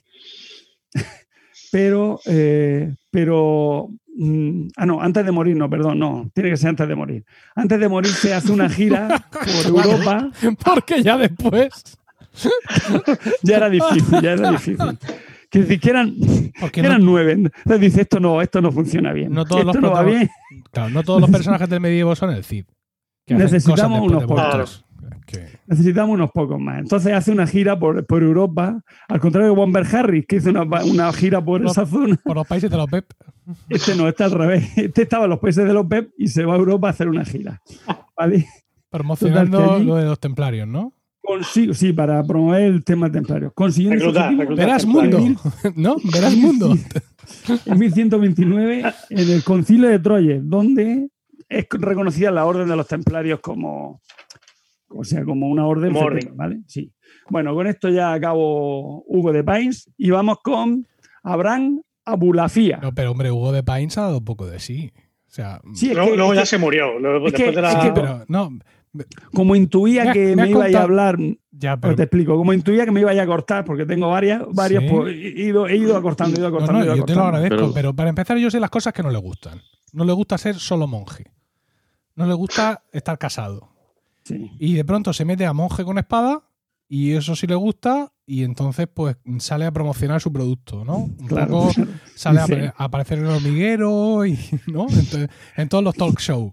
Sí, efectivamente. Y lo con- en el con- bueno, pues es que así es la vida. Que es el hombre. pues, a lo Pues peor, ¿eh? eh, ¿Y muere, y la- muere en la batalla Pero- o muere de.? No, sé, muere, de muere, viejo. a ver si. yo Muere, muere, en definitiva. Muere. 1136, yo creo que ya. El Un año de mucha muerte. Ya, o ya. eh, fin, Pero, a ver, una, ya una que pregunta que refleja mi desconocimiento absoluto de Tal vez se sepa, yo no lo sé de qué muere. Una pregunta, digo, que mm, refleja mi desconocimiento de muchos tramos de la historia. cuando los templarios son declarados ilegales por el Papa, no sé qué. Sí, no, fue, movida, fue eso por el, mucho el rey de. Francia y por el Papa, sí. Pero que Sí, en- mucho en después. 1300. En 1300 ya. Ah, o sea que este ya de todo eso, que tampoco Sí. hubiera hecho mucho, quiero decir, porque tampoco se le veía un hombre como muy activo. No, pues no, hombre, eso ya, o sea, la, la Orden del Temple ya tenía sucursales Ya en tenía- todo el mundo y ya Ah. era, era un emporio. Vale. Como Emilcar Pero, FM. Y la, la gira esa por Soria que hizo al final, que tuvo, ¿tuvo éxito o no? Sí, decir, ¿cuántos, sí, sí, cuántos sí. templarios había cuando se murió? Antes de la gira había nueve. Después de morirse, ¿cuántos había? Pues así como, como 250 consiguió. Me Ah, estoy no está inventando, mal. obviamente. Perfecto, muchas gracias. No esperaba menos de ti. Yo qué sé lo que consiguió, tío. Que se, claro, lo dice así, como nos dice el número que había consiguió- antes. Que consiguió que la, que ¿Cuántos la- había a ver, después? Consiguió que se le reconociera la orden, el Papa dijera, ah, eso está muy bonito, sí, sí, venga, vamos a mandar allí gente, vamos a promocionar esto para que, para que haya más templarios. Venga, vamos a los, centrarios. Debió Venga. de funcionar. Bueno, dale, vamos sí. con Abraham Abulafía. Venga. Nace en Zaragoza de Aragón, según dice él, ¿vale? Que pertenece al reino de Sefarad. Uy, A ver, Reino Sefarad, Sefarad de España, para, España, los, sí. para los judíos, ¿vale? A Luego ya sabemos que es un señor, es judío. Es el padre de la cábala estática o profética, se llama así, que emergió en la segunda mitad del siglo XIII en la península ibérica. Nace en 1240 y fue viajero incansable el hombre. Con 18 años viajó a Tierra Santa para encontrar el legendario río San Batión. no puedo. Fue viajero incansable. Pero la, cruz, pero la cruzada De verdad. La cruzada se frustró. Ya, ya me soluciono yo esto, tú sí. Es que más de reina a mí también. cabrón. Pero es que fue viajero incansable. Pues como Willy Fox. Nace tío, en 1940 y se echa a viajar. Ay. No tendría mujer, no tendría hijo y diría, O, no, le- o no le gusta, o no le gustaría, como al señor de antes. Ay. Bueno, estamos diciendo que con 18 años, años viajó a Tierra Santa para encontrar el legendario río San Batión, ¿vale? Mm. Pero la cruzada frustró sus intenciones, teniendo que, de- que pararse y quedarse en Acre. No pudo llegar hasta, no sé dónde estaría el río ese, pero Na- Nadie lo sabía, por eso estaba era legendario. Pero se quedó en Acre, vamos, Acre está en, está en la costa. En la, ¿La costa de dónde? en la costa de Jordania, tío, Vale, está vale, allí. vale, vale, vale, vale. Que no, vamos, que no, que no entró dentro. Que ya, que ya. Claro, podía haber buscado la costa la desembocadura del río San Batión, que es que podía haberlo pensado antes. Pero no, no. No se le ocurrió, no se le ocurrió. Quiso Visto ir al con- nacimiento. Visto Como con Stanley. perspectiva, la verdad es que sí. Bueno, vamos. Bueno, ya Vale. me he perdido. Ah, eso, sí. Está en De Acre. regreso, de regreso de allí de Sí, Acre, sí. se instaló en Capua. En Capua. donde, Capua, sí, Capua, donde, se con, donde coincidió con el médico y filósofo Gilel de Gerona. Sí. Mira, uno de Zaragoza, uno de Gerona. que lo introdujo en los textos de Maimónides y en los tratados cabalísticos, ¿vale? Vale. Hacia 1270 regresa a la península ibérica, entrando en contacto con los círculos cabalísticos de allí, de la península ibérica, y fue en este tiempo donde tuvo una experiencia mística en forma de revelación que le convenció de que era una especie de profeta o de- directamente era el Mesías, con una misión que. Sí, sea, él se la auto- se La revelación- le daba, le daba a elegir. No, no, o empieza- Era una revelación, pero no, no, no tan, revela- no tan reveladora. dijo, pues ya que soy profeta voy a hacerme el No, Mesías". yo creo que la revelación empieza y luego el, el espíritu revelador se va calentando y le dice, no, mira, mm, eres el Mesías. Yo, yo venía a contarte otra cosa, ¿sabes? Para ver si tú hacías un camino de descubrimiento, pero como te veo muy empanado, te voy a decir directamente Creo que eres un viajero incansable. Sí, te voy a decir directamente que eres el Mesías, te cagamos antes. Ay, Entonces, la, la misión que le, que le, que le encomiendan Ay. y que tiene que cumplir es que tiene que tender puentes entre las tres religiones eh, que hay, entre la musulmana, la católica, o sea, lo que es la alianza de civilizaciones, pero Sí. de la época. Sí. Total, que el hombre viaja, viaja allí a Roma para entrevistarse con Nicolás III, que era el Papa de Roma, en nombre de los judíos. Él dice, yo soy el representante de los judíos y vengo aquí a... pero se ve que era un poco, era un poco del PP, no creo mucho, la alianza de civilizaciones, el Papa, total, que le ordena que lo arresten y que, lo Claro, es que no es un buen, o sea, no, yo no, no quiero prejuzgar, ¿vale? Pero a lo mejor el siglo XIII no es un buen momento para que tú te vayas a un Papa, ¿vale? A hablarle de la alianza de las civilizaciones. Yo también pienso que La idea no, es no, buena, la idea es buena. El, sí. el ecumenismo y El, todo el eso. tiempo, quizá, el timing quizá no es el correcto. Sí, sí. Ay, bueno, falló. que, que ordena que lo arresten y lo ejecuten. Abulafía nos amedrenta, a pesar, amedrenta a pesar de ello, porque y trata de entrar en trata de entrar en Roma, pero Insiste, pero, insiste. pero a- insiste, insiste en eso. Pero a pesar, a pesar de que el, de que el Papa Nicolás había muerto, no, o sea, no se libra de, de la, de la amenaza de arresto y ejecución. Total, que lo arrestan por tonto, por querer ir a Roma y eh, a ver dónde está así. Ah, ah, lo encarcelan. Pero la crisis sucesoria que, que produce la muerte de Nicolás III permite que al final se pueda escaparse de que dice, bueno, tú que no, yo venía aquí de paso y se, se escapa, lo, lo arrestan pero lo sueltan, ¿vale? Así que el hombre eh, salva el pellejo y quedando libre se va a Sicilia. Ya va cerca de Roma, pues se va a Sicilia, donde se presentó como el nuevo Mesías, ¿vale? Se rodea de un grupo de fieles y admiradores, eh, donde, y allí en Sicilia inicia su doctrina. Las autoridades, cuando ven que la cosa está empezando a tomar mm, cuerpo, se mosquean y, y tiene otra vez y tiene que huir de allí, de Sicilia, refugiándose en la isla de Comino. Porque y entonces Mm. dice el otro, vamos a buscarlo Comino. Y de nada, me importa un Comino que se quede allí. Total, que Venga, hombre, venga. Yeah. Eso te lo acabas de inventar. Ah, no, eso, No eso, eso, me lo acabo de inventar, sí. La isla se llamaba Comino, ¿eh? En este Eso sí es verdad, ¿no? Sí, eso sí es verdad. En este periodo de retiro va a redactar el Safar Hat Otu, su obra magna, y uno de los escritos más influyentes de la historia de la Cábala. Eh, allí se pierde su rastro, aunque se piensa que murió en 1290. Y está leído en la historia de Abraham Abulafía, el que dijo que era el nuevo Mesías. Vamos con el conde de Saint Germain. Saint Germain, como francés, hay que decirlo. Yo creo que se lo pronuncia bien, vale. Eh, su biografía es una colección de anécdotas extraordinarias, más una, una cierta, otra media y otras totalmente invención. Vamos, era un trolero del 15. Eh, no se sabe ni dónde ni cuándo nació, aunque se dice que era hijo del príncipe de Transilvania, Franci- Francisco Razot, madre mía, qué nombre, Razoczi II, ¿ves? ¿Ves? Los, los rumanos son más difíciles de la- el rumano es más difícil de pronunciar. Quizá en su juventud fue acogido, eh, no, quizá en su juventud sí fue acogido por él y educado en Florencia, ¿vale? En la corte del último gran duque de Toscana, Juan Gastón de Médici. En la década de los 40 del, siglo XVIII, eh, era habitual en la corte austriaca y en la de Luis XIV, donde fue uno de los hombres de máxima confianza del rey, llevando misiones secretas a Gran Bretaña, ya que hablaba, mm, además del inglés, claro, pues si lo manda a Gran Bretaña porque hablaba inglés, hablaba el español, el chino, el árabe y el sánscrito.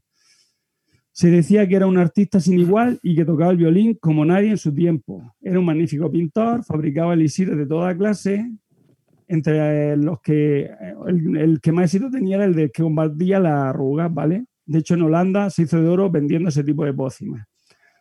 También, según la leyenda, lograba que las perlas duplicaran su tamaño, profetizó la Revolución Francesa y decían que se alimentaba de gotas de oro líquido, pues nadie lo vio comer ni beber. Eso dice. Vale. Y claro, la, la opción es el oro líquido. Claro. Ya se sabe.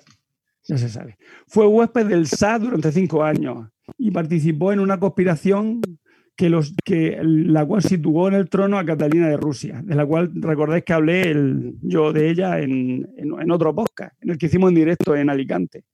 Yo lo digo para que lo escuchéis, que es muy interesante. Parece que estaba en todas partes, sus contemporáneos creían que era inmortal. Creían que, que mm, o sea, creencia que él alimentaba, ¿vale? Porque un día en una velada, mm, una vieja, se llama eh, una vieja, di- juró haberlo conocido al conde Saint Germain, o sea, haber conocido a un conde Saint Germain en Venecia. Y este tío, ni corto ni pere- a comienzos del siglo XVIII, y este tío, ni corto ni perezoso, dice, pues yo, yo es que soy muy viejo, o sea, seguramente sería yo el que, al que conociste.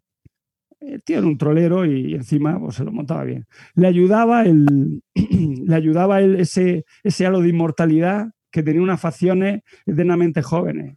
Y se decía que conocía los misterios de la alquimia y el elixir de la eterna juventud. ¿vale? Se llegó a decir que era tan viejo que estuvo en la boda de Canaán. Y eso es mentira, porque yo estuve en ella y él no estaba.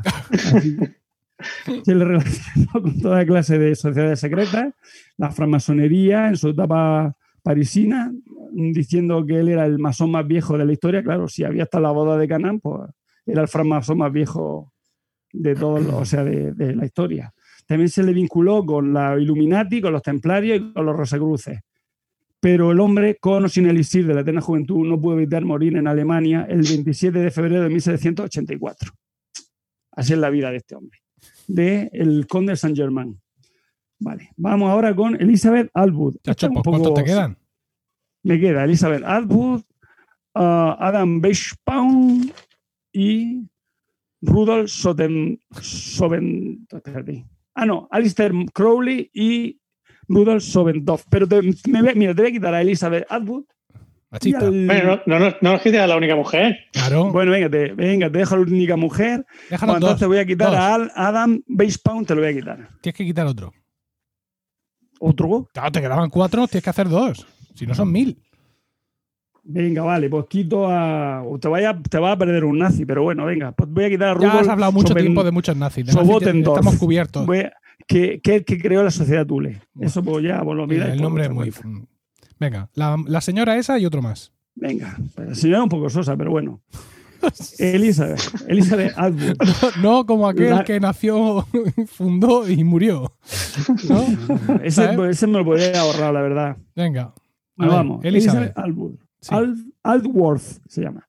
La vida de esta irlandesa había sido anónima, habría sido anónima, perdón, si no es que con 17 años se encontró en el momento equivocado, en el lugar equivocado. El único Está muy bien, Diego, sí. ¿Eh? No como el que fue a decirle a Nicolás III, oye, mira, he pensado. ¿Sabes? Sin embargo, estaba, estaba perfecto. Ah, Ya, pero, pero Abulafía hizo cosas más importantes. Esta Sí. mujer lo único, Venga, lo venga, único que venga. hizo fue estar. Lo vaya a ver ahora. Venga. Eh, vale. De hecho, ese, ese estar en el momento equivocado, en el lugar equivocado, es el único episodio de su vida que se conoce con cierta precisión. ¿vale? La, mu- la mujer estaba, con 17 años, estaba en su habitación durmiéndose la siesta. ¿Vale? ¿Qué quería que Eh, hiciera? cuando de repente oye voces en la habitación contigua, ¿vale? Y se puso, entonces dice, qué raro, si, si mis padres habían dicho que se habían ido, que aquí no hay nadie. Aquí pasa aquí. Entonces se puso a curiosear y no se ocurre otra cosa que se ve que ahí tam- tampoco construía muy bien, retiró un ladrillo de la pared, o a lo mejor lo tenía ya preparado ella porque era un poco cotilla, retiró una- un ladrillo de la pared y se encuentra ahí. No puedo. se encuentra con se encuentra con que su padre Lord Don hostia vaya nombre. Don- Pero ¿cómo que, hostia, ¿tú cómo te has preparado esto? Se llamará como la señora, No, ¿no? te, te explico porque es que A tengo ver. muy poca luz me habéis hecho que apague la luz y no, No, no, hombre, enciéndela, enciéndela, enciéndela, hombre, enciéndela, hombre. espera voy Que ya tenemos una edad. Ay, ay, ay, ay. Pero escucha, ¿y esto por qué no lo escribes en el ordenador? En vez de a mano. ahora sí. Don, Diego José. que resultó que Diego, ¿que ¿por qué no te escribes los guiones en el ordenador? ah, también es verdad no se me había ocurrido bueno resultó que Es que vienes siempre con tu folio, amenazantes, y además eso nos permite censurarte más, porque debemos aparecer con todos los folios y decimos, no, no, no, no, no. Sabemos cuánto nada, llevas, claro. De eso nada, que deja eso en la mitad ahora mismo. Pero si tú lo tienes en tu iPad, como hace Paco, por ejemplo, muy elegantemente, pues nadie sabe lo que vienes a contarnos. Bueno, el conde no sé qué. sí Di, di. No, que no, era Lord Done, que resultó ser francmasón y que celebraba el rito de inicio. Y estaba el hombre en ese momento y Sí. lugar iniciando Tirándose el una cabra. re- eh, realizando un, un- un rito de iniciación, ¿vale? Sí. A un, a un nuevo integrante. Obviamente, si es un rito de iniciación, ser Claro. un nuevo integrante. Total, que la, la Elizabeth Alworth se coscó de todo. Al- tú dirás, pero ¿cómo si este hombre es Lord Donereil? Esta se llama Elizabeth Alworth, porque Elizabeth Al- Alworth es el nombre de casada de, de esta mujer, ¿vale? Bien. Porque que siempre, yo ya me esperaba a José Miguel Tiquimiqui. Vamos a ver si no cuadra Lo uno he, con dicho, otro. lo he dicho yo antes. Te he dicho, pero ¿cómo que entonces el nombre es el mismo que el de ella? Pero tú estás, Ah, mira, te has sabía que había un por la tequini. gafa de Por- ver. Porque eso- es que me he ido, es cuando me he ido a encender la luz. Sí, que sí, que sí. Ay, Bueno, seguimos. Eh, ¿Dónde estaba? Ah, sí. Total, que lo ve todo. eh, y aunque al final dice, ostras, que esto es un rito de iniciación, me voy a retirar, me dio su ladrillo, pero que se ve que no, se ve que la oyeron, la pillaron. Obviamente eso es un grave delito, ¿vale? El, el el descubrir, a- o sea, ver un rito de iniciación sin estar invitada a él, pero mm, viendo que la cosa, al, al pensar que era accidental, pues le ofrecieron la única salida posible, que era pues, hacer la francmasona, ¿vale? Con lo que se convirtió en la primera mujer masona eh, bautizada, eh, digo, perdón, la primera mujer masona de la historia, ¿vale? Fue rebautizada como Lady Freemason, lo llamaron, y se le tomó muy en serio, ya que, ya que se, eh, ellos se lo tomó eso de ser masona muy en serio, se retrataba con los aperos masones, a pesar de que era muy devota, y, ah, o sea, muy devota de Cristo y, era muy, una mujer muy caritativa, ¿vale? Sobre el más lo más destacable de ella fue que se que dedicó casi todo el dinero que le sacó a su marido, Lord Aldworth, a lo que viene a la, a la caridad, ¿vale? Abrió incluso las puertas, o sea, esto, que esta mujer fuera masona, abrió las puertas a la masonería a la mujer, ¿vale? Murió con 80 años y se piensa que, se piensa que por una dosis excesiva de laudano, porque mm, se encontraba regular, le dolía un poco la cabeza y se tomó laudano. y se ve que se le fue la mano. Laudano, perdón. Y se le ve que se le fue un poco la, se le fue un poco la mano y, y no, no remontó. No Una, remontó. una sobredosis. no puedo, ¿eh? Eh, Bueno, bueno. Ay. Ah, pues yo Bueno, tenía mi eh. duda de, de si la- de si las mujeres podían ingresar a la masonería. Porque eh, hace poco, no preguntéis por qué, estuve buscando en la información sobre los masones de aquí de- en Murcia y la Eso- página web que tienen. Eso la- lo hemos hecho la- alguna vez tú y yo, ¿eh? La, logia. ¿Cómo? Que esto lo hemos hecho alguna vez tú y yo. ¿Esto qué ¿Lo de qué? Lo de buscar, Buscar la logia en de Murcia. Sí. No, es posible. Porque el otro día tú me volví a hacerlo yo solo. Y, y habla siempre de los caballeros, los caballeros masones. El caballero que desea ingresar siempre habla. eh, eh, Y, y leyendo aquello me da la impresión de que, de que allí muchas señoras no, no, no les interesan. Pues ahora te voy a sacar yo de tu duda. ¿vale? Venga. Espera un momento. ¿Cómo, La cómo- frama- cómo- cómo era esto que, José Miguel, cuando lo hicimos en su momento, la, la logia era en Cartagena o algo así? Y conocíamos al, al, al masón jefe.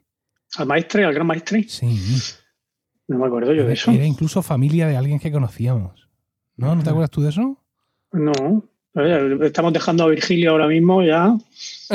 encima, encima masones. No, verdad, faltaba. nos interesamos en nuestra juventud. No sé si Bueno. antes, esto lo he contado ya, no sé si fue antes o después de estar yo afiliado al PP, pero, pero creo que hicimos descubrimientos sorprendentes de aquello. Bueno, a ver. Bueno, a si- ver, mi, a ver mi- si- un abuelo mío sí que fue masón en su momento. eso, eh, eso, eso, eso es lo que Sí, yo recordaba. pero yo creo que era de una logia de aquí de Murcia, no era de. Mm. No ¿No era de era de Cartagena. Cartagena? Creo que no. No Bueno. sé, no me acuerdo. Tenemos que revisar juntos nuestro no pasado masón. Exactamente. Venga, a ver, Pues Dios José, ¿qué pasa Bueno, con la las mujeres masonas? francmasonería femenina. Aparte de esta señora Eh, que la metieron ahí, de, pero por la esquina, La francmasonería. Fue por no fue por la no matar- francmasonería por no femenina- matarla, ¿no? Como muchas veces nosotros con nuestros hijos. Mira, mm, por no matarlo, mm, le, he castigado no sé qué. Estaba prohibida la primera logia de Inglaterra en el siglo XVIII. O sea, aunque o sea, lo que era ser masona y mujer, o sea, masón y mujer no estaba permitido. Pero en las logias de adopción había una, una serie de logias que se llaman logias de adopción, a la cual se le permitía a las mujeres que acompañaran a sus maridos eh, a, a las reuniones de la logia. Ah, mira. Y eso fue lo que, lo que abrió el camino para que en el siglo XX se convirtieran directamente esas logias de adopción en logias femeninas. Salió una rama ya de logia femenina en Inglaterra. La primera logia femenina que existe en la historia fue en Boston a finales del siglo XIX. Y en la segunda mitad del siglo XX cobró más protagonismo eh, la logia femenina con la gran logia femenina de Francia, ¿vale? Madame de Chantres, de Chantres, eh, fue la, la, gran, ¿cómo se llama? La gran masona o no sé cómo. La gran maestresa. La gran maestresa, efectivamente. La gran maestre lo, consiguió porque se alistó la mujer esta en el ejército disfrazada de hombre y así entró en una logia masónica. Anda como Mulan. Y enterarse y se enteró de cómo iba el rollo ese para formar ella la suya propia. Y ya en la actualidad ya no sé, supongo que habrá ya el heteropatriarcado masón habrá desaparecido, aunque no lo sé porque yo no entiendo mucho del masonismo y es sociedad secreta. como no veo cuarto milenio, no, veo cuarto milenio ni nada. Oye, cuarto, mucho acuerdo con cuarto milenio, el programa del otro día, espectacular. No lo veo, no lo ¿eh? veo. Espectacular. el de la China diciendo que. La China. Sí, fue, un espectáculo. Eh, todo mentira.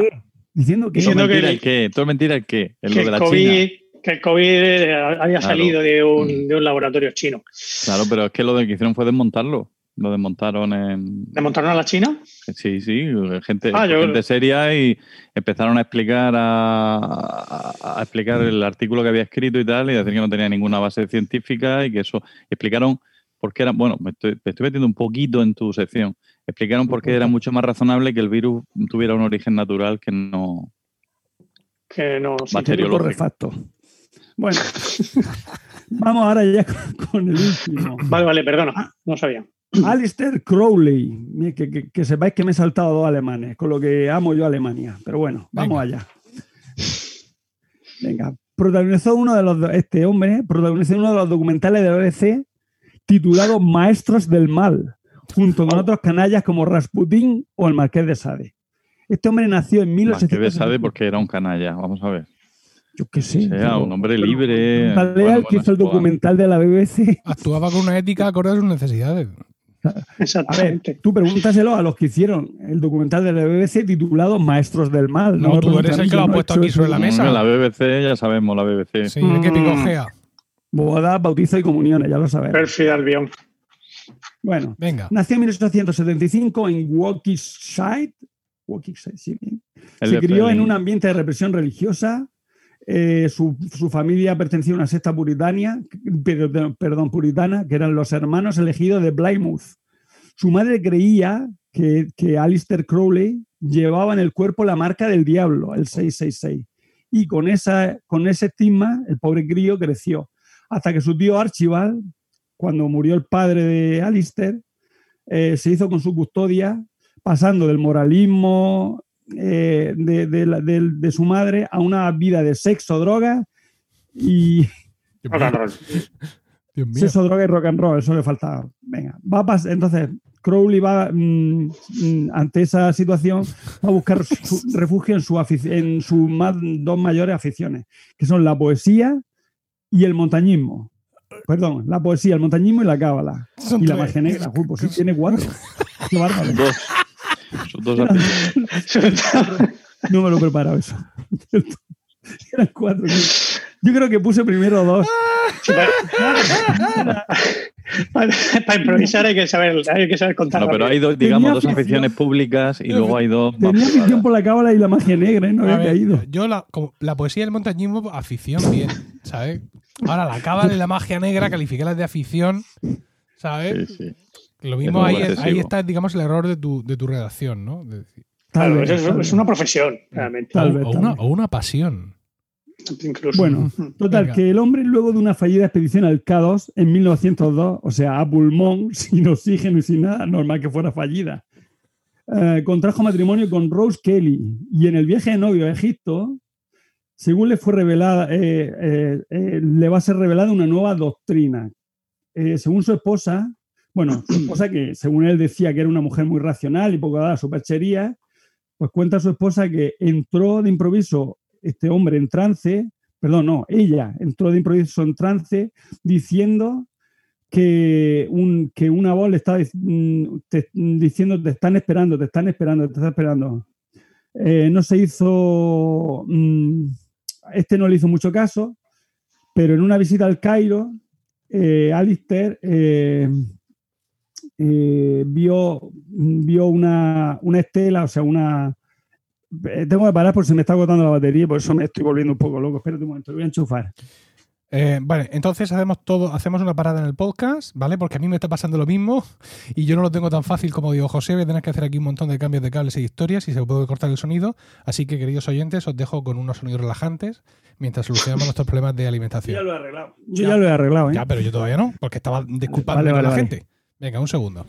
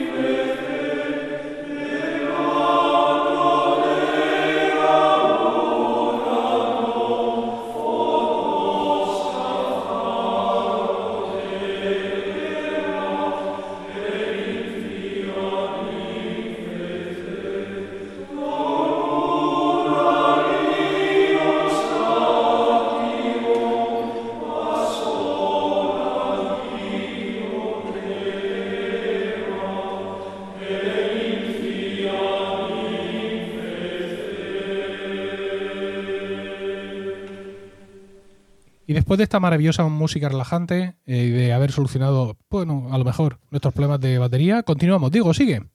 Bueno, pues nos habíamos quedado con que Alistair Crowley eh, estaba en el Cairo de visita y de repente eh, ve una estela funeraria perteneciente a un sacerdote llamado Ankh Ak Na Konsu, hasta ahora a, a partir de ahora Consuelito, y este va- le va a dictar, va a hacer que este se encierre rápidamente en el hotel para redactar durante tre- eh, tres días en el hotel para redactar al dictado una eh, de la presencia esta sobrenatural de, de Consuelito, un- el libro de la ley, que es la base de una nueva doctrina bautizada como Celema, en- con influencia de la religión egipcia que contemplaba la invocación de la bestia, del mal absoluto y otros rituales que atrajeron a numerosos admiradores en un corto tiempo. ¿vale? Se ve que el ser malote inspiraba.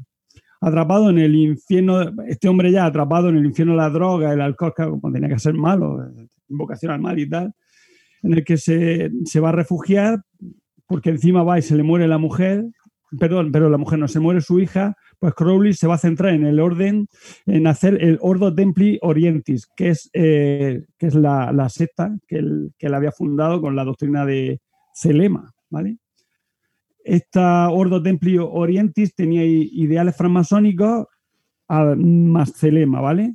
De tal manera que mm, la masonería no acaba de, de- Al final la masonería no acaba de gustarle y se, se va a centrar más en, estos, en los rituales que él había inventado, ¿vale?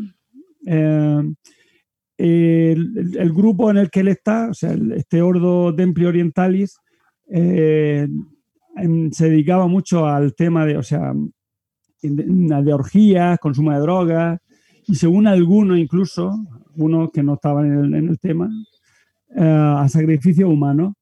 Eh, al final, bueno, he dicho que se fue, este hombre se fue a Sicilia, bueno, se fue a, a montar la, el Ordo Templi Orientis, se fue a Sicilia, ¿vale? Al final Mussolini lo va a echar de allí porque dice, oye, esto de hacer sacrificio humano no está bien. Total, que al final se volvió a a Inglaterra y falleció en Hastings en 1947, destrozado por la heroína y fue sepultado en una ceremonia que los medios de comunicación calificaron como misa negra. Y con esto ya acabo. ¿Por qué no me dejéis que hable del nazi? Que por otro lado tampoco es muy espabilado. Así que aquí acabo. Bueno, has acabado hablando de un señor que fue censurado por un dictador fascista por matar gente. Con lo cual. para que veas que el fascismo no siempre es malo. Efectivamente. Muy bien, Diego. Pues muchísimas gracias por tu intervención. ¿Vale? Vamos a ver. No sé yo si este podcast lo va a escuchar la gente con todos los problemas que estamos teniendo. Parece que yo me mantengo en mi 15%. Ahora dice que está cargando.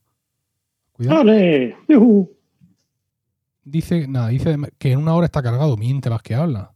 Bueno, vamos a no quitar la ilusión a este pequeño cargador. Y mientras vamos a dar paso a la sección de Paco.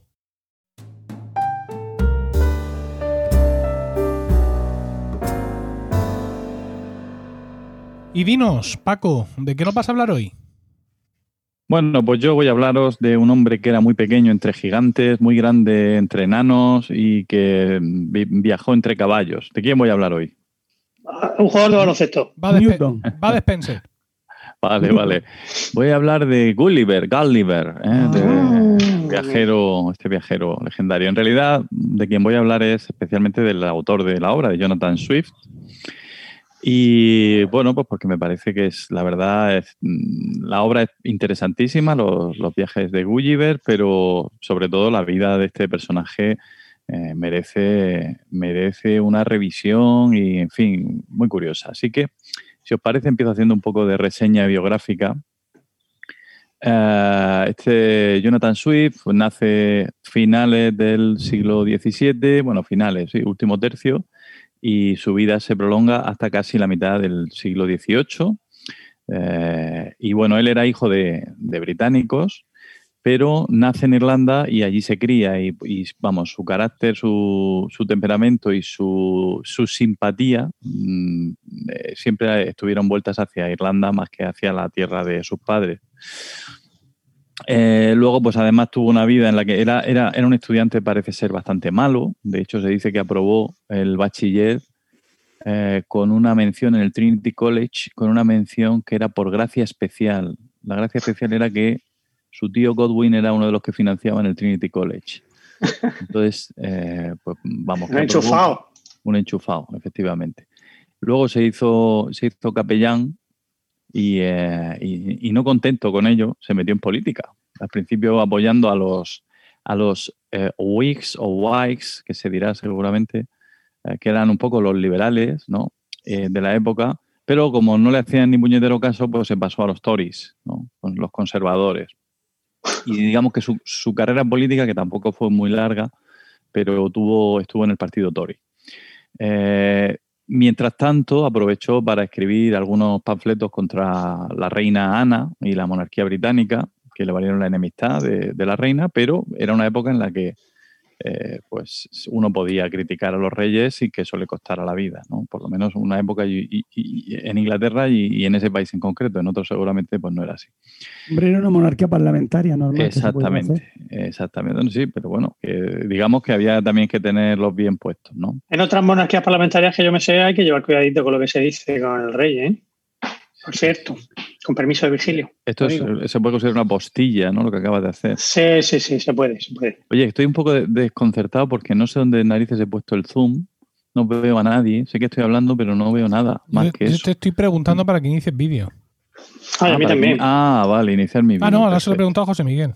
Ah, a mí, inicia mi vídeo. Ah, mira, ahora, sí te veo. No, no, tú, José Miguel, no inicies vídeo. Ah, yo no inicio vídeo. No, solo, Le tengo vídeo. Venga, ahí. Bueno, pues bien, entonces, además de esto, él siguió con su carrera, con su carrera religiosa, ¿no? Y alcanzó, llegó a ser deán de la Catedral de Dublín, pero cuando él ya aspiraba a obispo, la reina Ana, que era una resentía, ahí metió, metió baza y dijo que de eso nada, que, que, como mucho deán, que de obispo nada.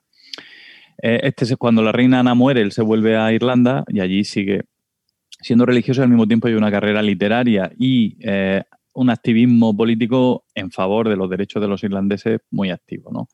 Eh, en, bueno, lo que su obra, no solamente los viajes de Gulliver, pero todos los pequeños tratados y panfletos que escribió en su vida, eh, ha sido descrita como, como, llena de resentimiento contra la raza humana, eh, por Thackeray, como llena de misantropía por Borges, o en general, y desde un juicio mucho más benévolo, como simplemente pesimista. ¿no? Cuando le va mal en la vida, eh, esto le llena de amargura y cuando le va bien, pues no mejora su carácter. Es decir, que era un hombre que realmente lo que diríamos un amargado, ¿no? Pero un amargado con buenas intenciones, que eso siempre es de agradecer. Él lo que quería era mejorar las cosas, cambiar las cosas. Eh, él muere ya, muere el, el, 19 de octubre de 1745, es decir, que hace cuatro días se han celebrado 275 años de su muerte. Eh, los viajes de Gulliver, que es un poco la obra de la que yo quiero hablaros, se publica en, 1726, aunque eh, el proceso de escritura fue largo, sabéis que la obra tiene cuatro partes.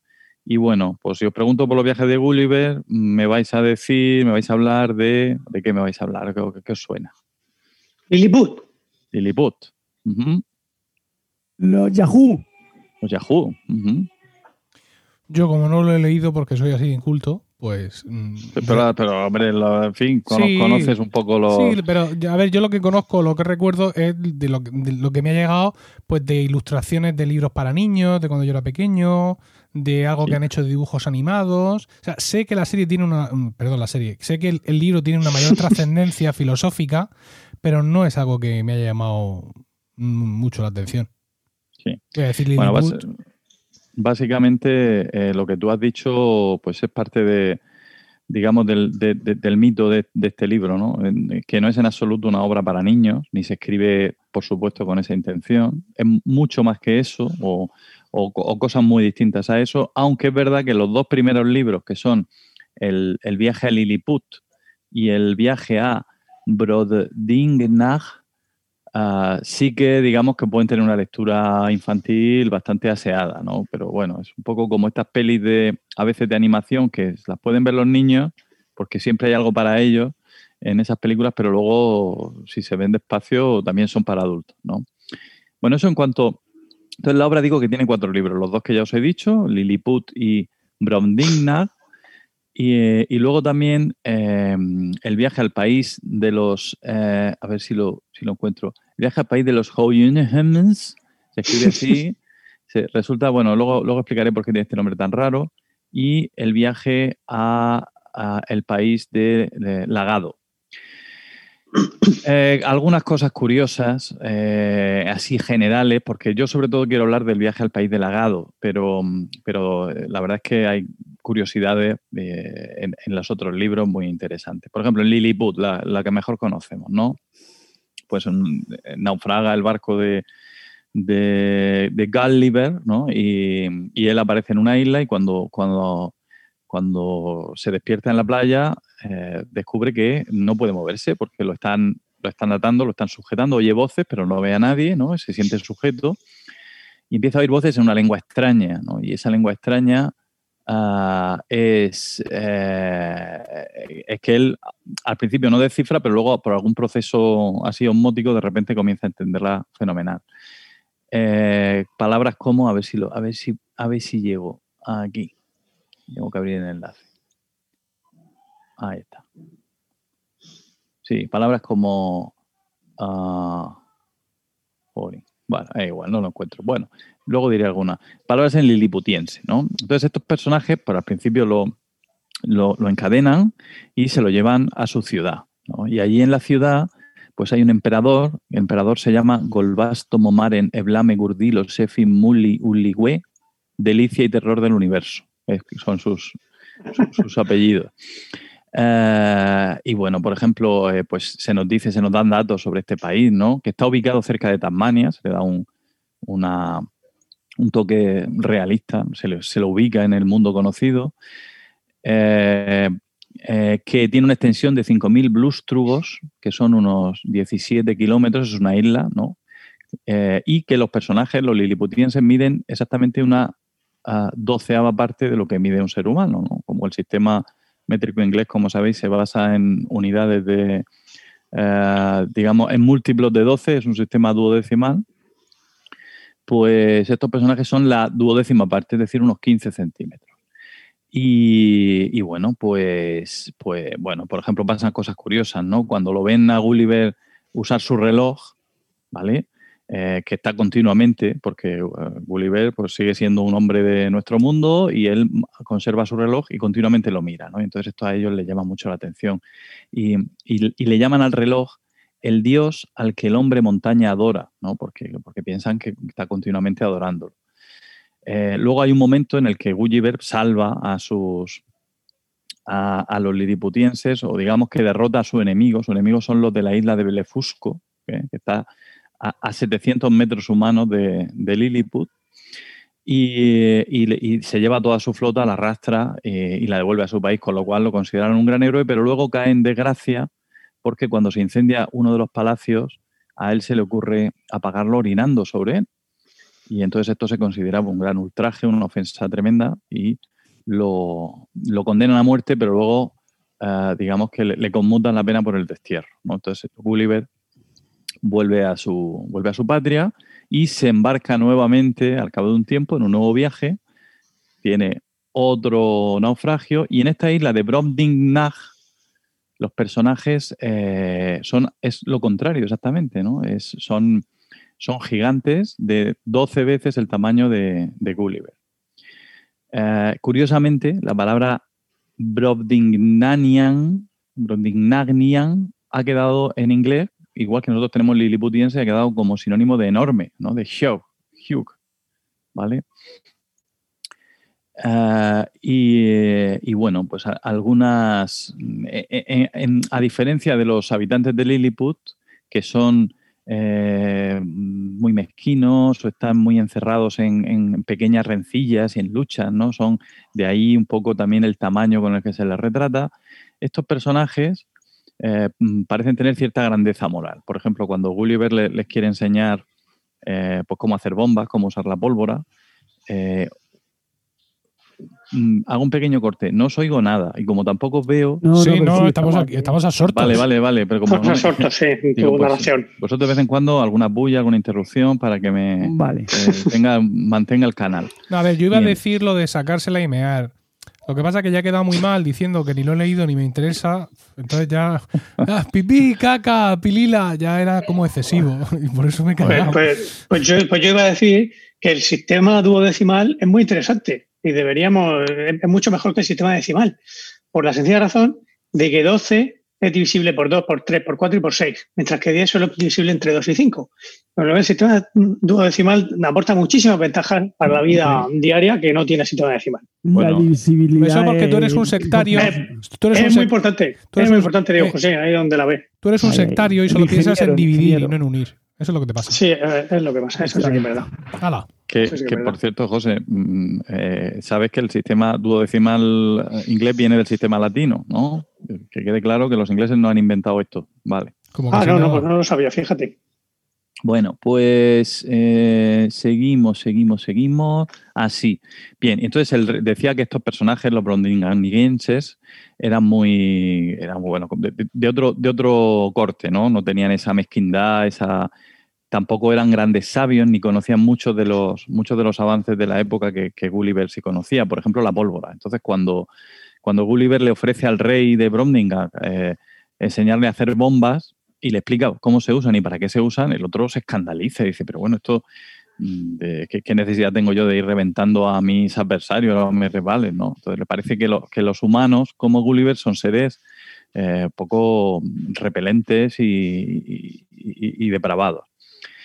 Eh, por ejemplo, eh, el, rey de Brovnica le dice, le dice, entre otras cosas, a Gulliver que la ciencia es de, mucha mayor utilidad que la política. Dice, quien pudiera hacer crecer dos espigas de grano o dos briznas de hierba en un trozo de terreno donde anteriormente solo crecía una, merecería el agradecimiento de la humanidad y haría un servicio más sustancial a su país que toda la casta de políticos juntos.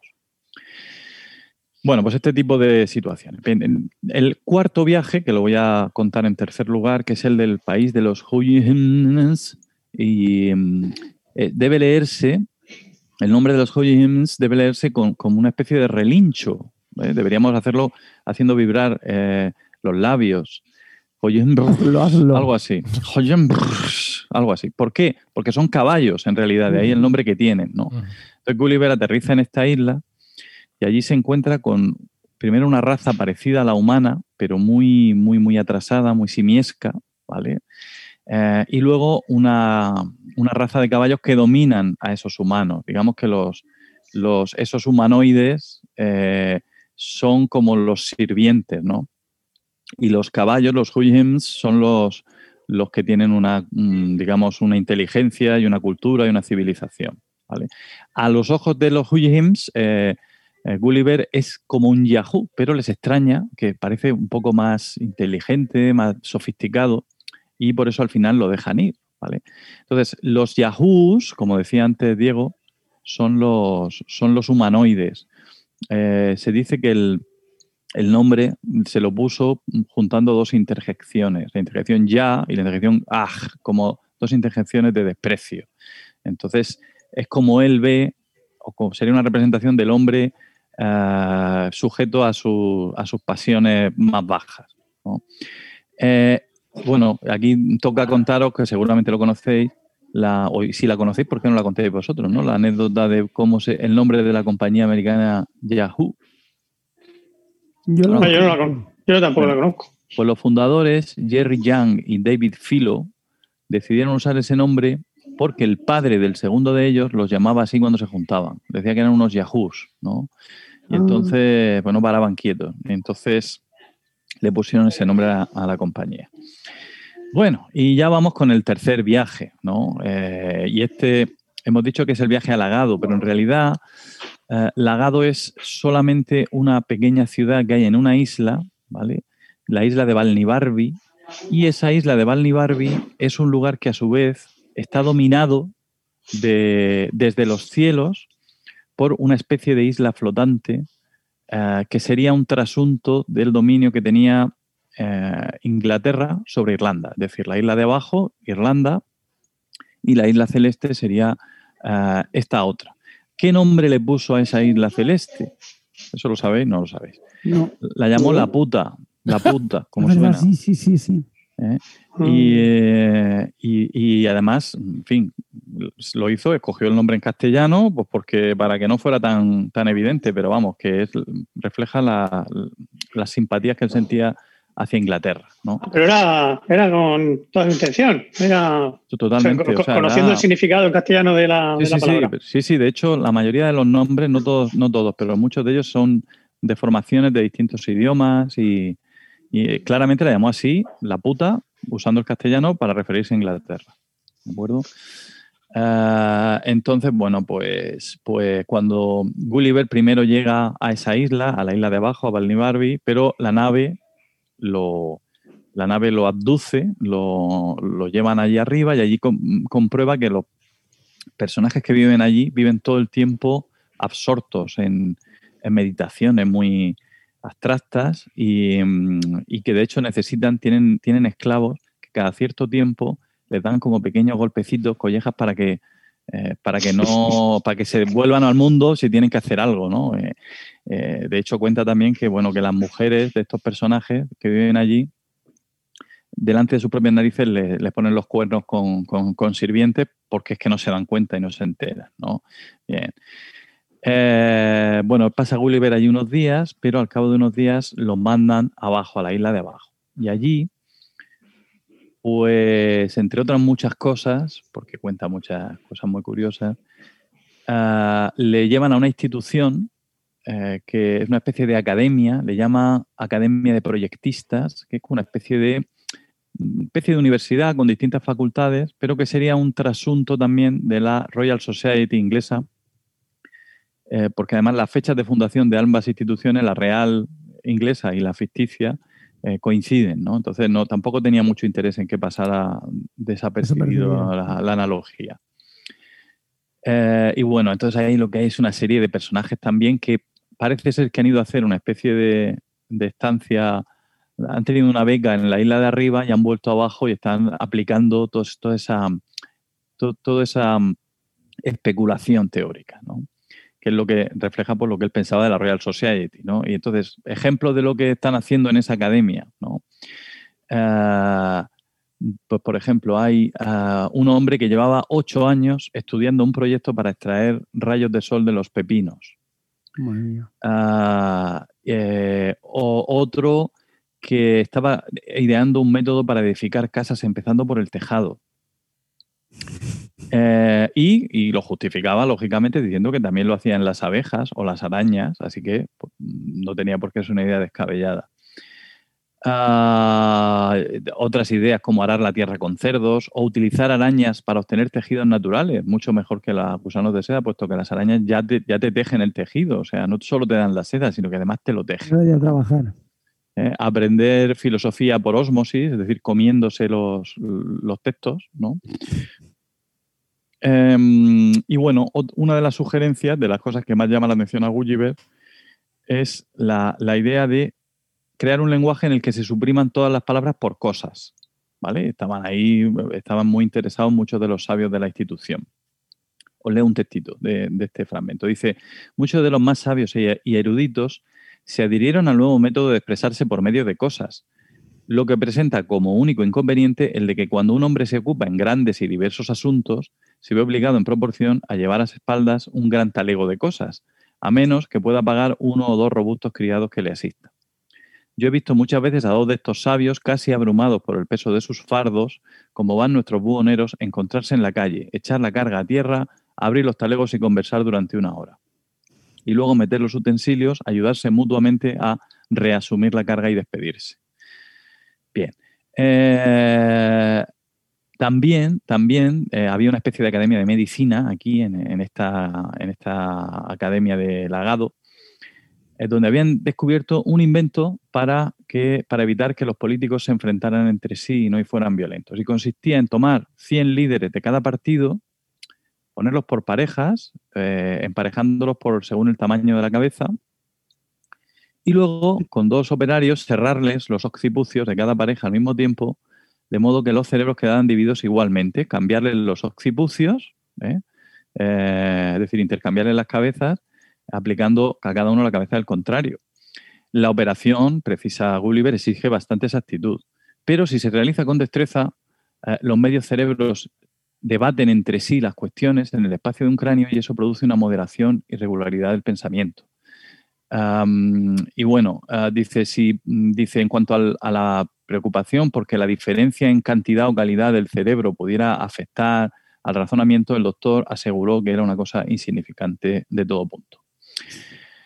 Bueno, Em, todos estos inventos que, parecen disparates eh, no lo son tanto, porque en realidad estaban basados. Eh, una, de las cosas que, se ha puesto en duda a, Jonathan Swift se le ha acusado incluso de em, que es que era un oscurantista con aquello de que era sacerdote y que, no, que lo que quería era atacar a las ciencias de su época.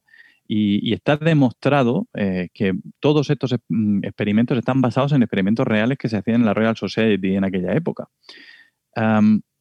por ejemplo, un tal Stephen Hales o Hals en 1726 precisamente publicó un experimento para extraer luz de los vegetales, ¿eh? otro em, para mm, inyectar aire dentro de un perro, no se sabe muy bien con qué, con qué, interés o, lo de la seda de las arañas. Dime, dime. No, no, eso, que con, qué fines. Porque lo de extraer los rayos de, las verduras, pues yo puedo, puedo pensar que estás equivocado, pero pues puedo ver, puedo ver la utilidad. Pero lo de mm, pues inyectarle al pues se tiene que saber, se tiene que saber, pero yo no, pero yo no lo he encontrado.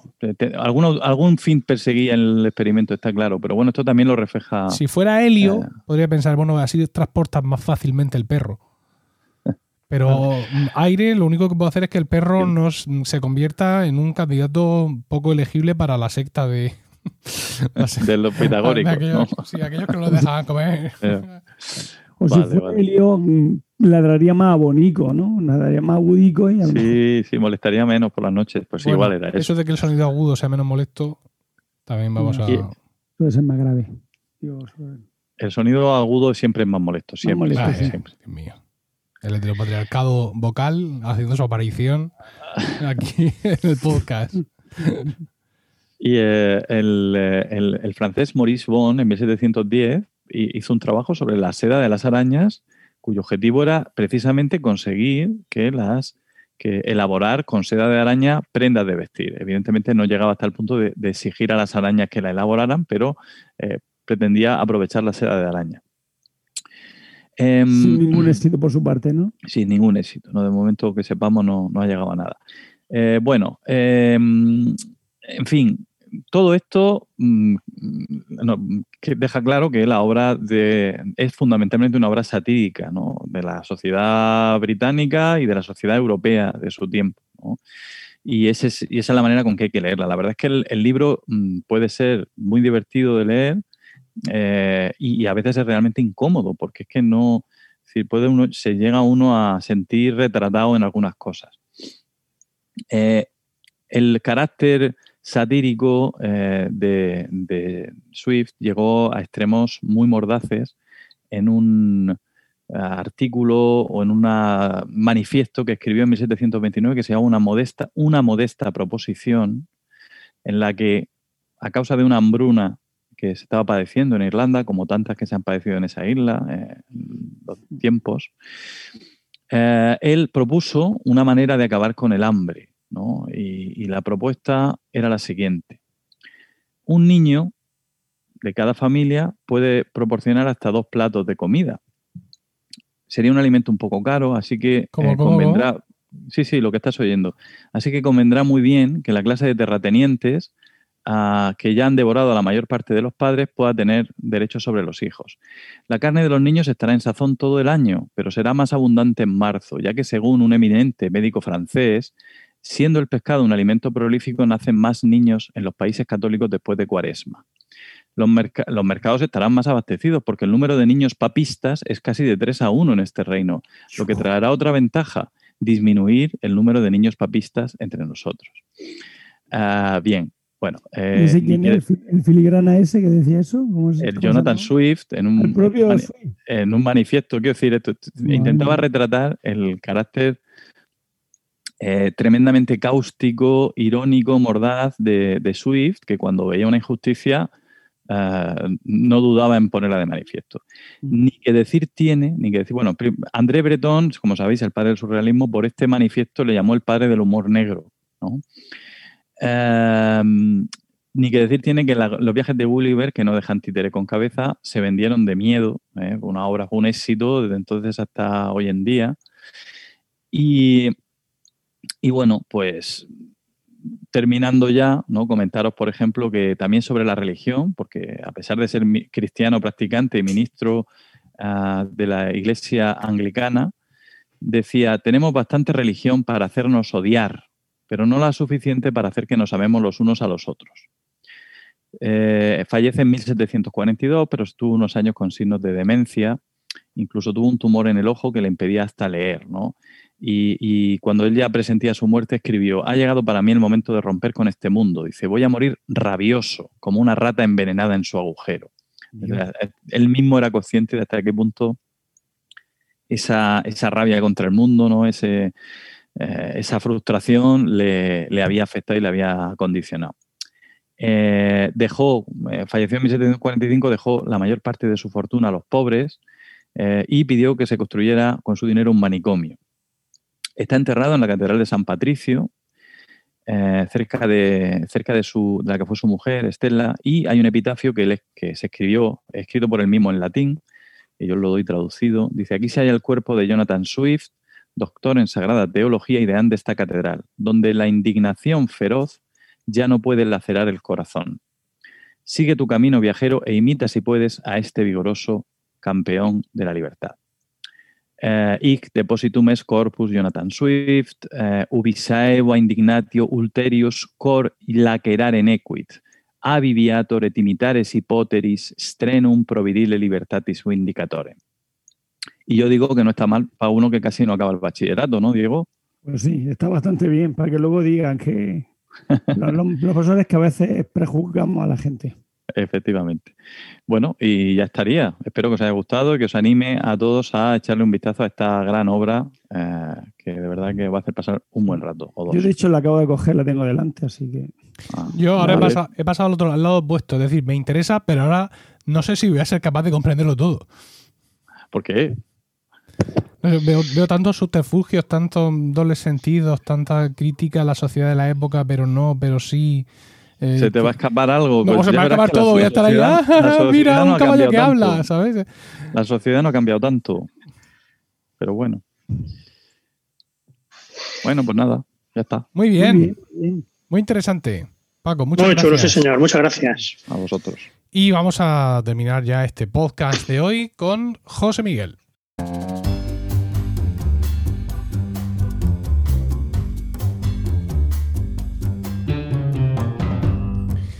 Y dinos, José Miguel, ¿hoy de qué nos vas a hablar?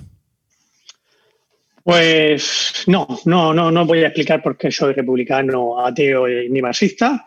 He preferido, Oh. he preferido otro, otro tema, otro tema completamente distinto. Y mi narración comienza ah, allá por el- la segunda mitad del siglo VI antes de Cristo, en Israel. ¿vale? En Israel reinaba por entonces Manasés, el rey Manasés, que bueno, pues por avatares del destino terminó siendo vasallo de- del emperador de Asiria, de Asurbanipal. ¿vale? Y hasta tal punto porque incluso le, proporcionaba tropas a, a Asurbanipal para, para luchar en Egipto, eh, incluso toleraba los, los cultos asirios hasta, hasta el mismísimo templo de, de Jerusalén.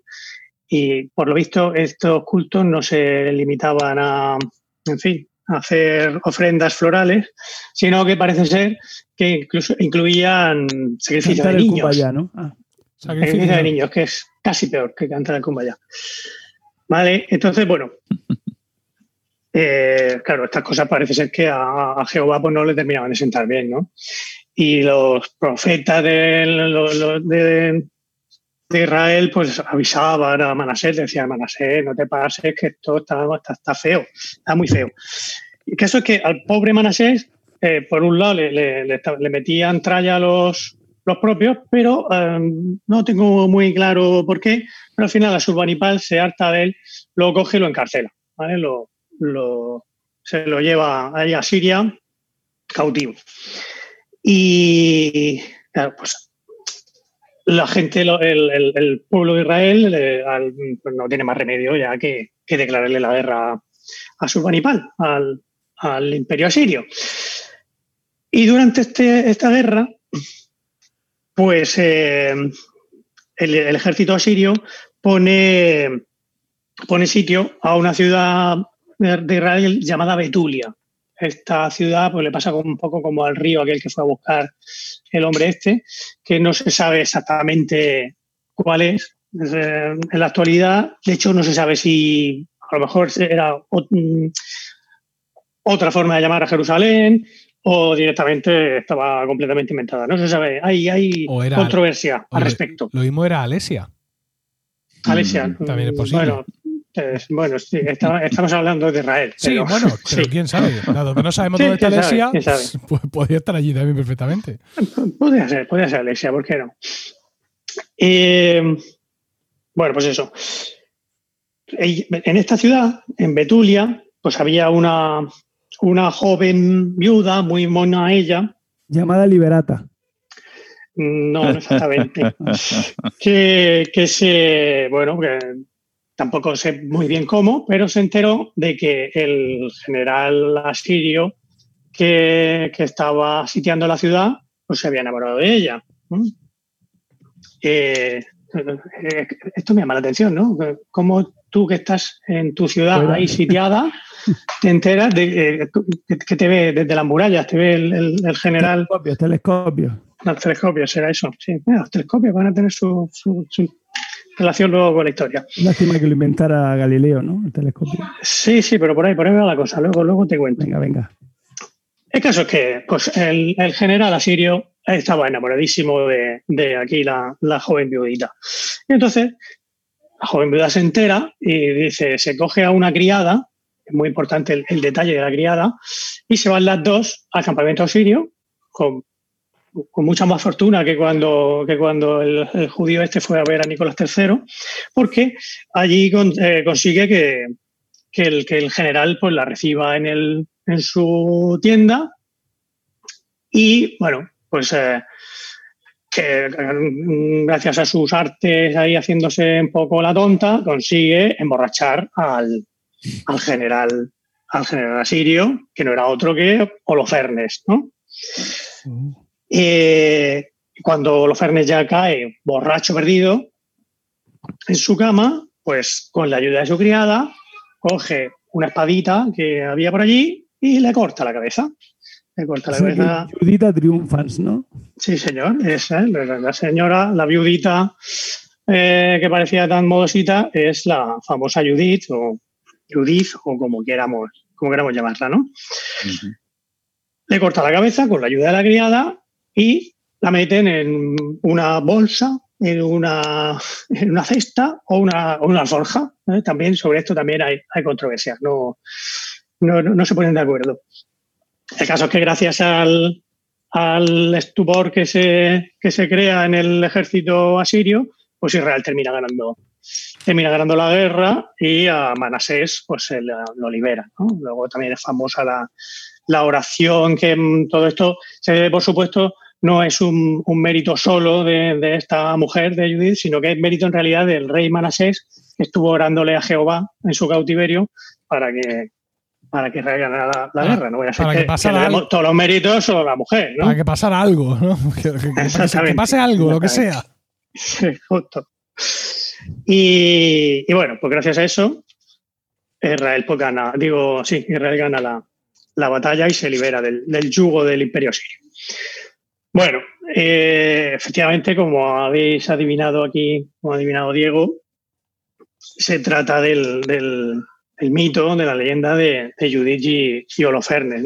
este tema ha sido representado montones de veces en, tanto en pintura como en escultura, etcétera, distintas, distintas formas de, ha habido distintas formas de representarlo. En pintura hay sobre todo dos, dos versiones. Una una en la que se representa a Judith con la, con la cabeza, volviendo con la, con la cabeza en la bolsa o la alforja o la cesta. Y otra en la que se representa a Judith pues, con las manos en la masa y cortando, la, cortando el pescado, mejor dicho. Eh, uno de los ejemplos del, primer, del primer caso es el de Botticelli. ¿no? Botticelli representa a Judith de vuelta del campamento, ella con la espada, y la criada es la que lleva sobre su propia cabeza la cabeza de Holofernes. Oh, podemos, decir, podemos decir que vuelve con la cabeza bien alta, ¿no? En este caso. es, eh, eh, hago hincapié en el tema de la criada porque es importante en, para, el, para la iconografía, porque esto de tener a una mujer con la cabeza de un hombre es eh, con la cabeza cortada de un hombre, la criada sirve muy bien para distinguirla de Salomé. ¿Eh? Si hay criada, estamos hablando de Judith. Si no hay criada, seguramente sea Salomé con la cabeza del Bautista. ¿Eh? Entonces es, es, un detalle iconográfico. Y la fiesta y la bandeja de plata también ayudan, ¿eh? Sí, sí, también. Pero bueno, pero tener la bandeja, a lo mejor en ese momento todavía no la tienes en la, en la bandeja y te lías un poco. Si hay criada, está claro que Judith. Salomé lo hizo ella sola. Em, bueno, y el otro, el otro gran grupo de, representaciones, pues es, eh, como os decía, eso, el de Judith con, las manos en la masa, cortándole la cabeza a Holofernes.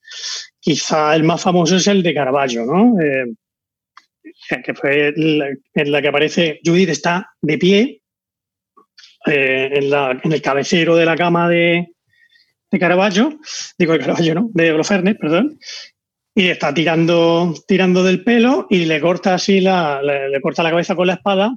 Es una, una pose así como ella, Judith ahí aparece como una jovencita muy mona, muy modosita, que le está cortando el, el, cuello así casi como que corta mantequilla. Una cosa muy además, es violento porque está su sangre y todo lo que quieras, pero pero un no. De un poco de cara de asco tiene, ¿no? Así como. Exacto. exacto. así.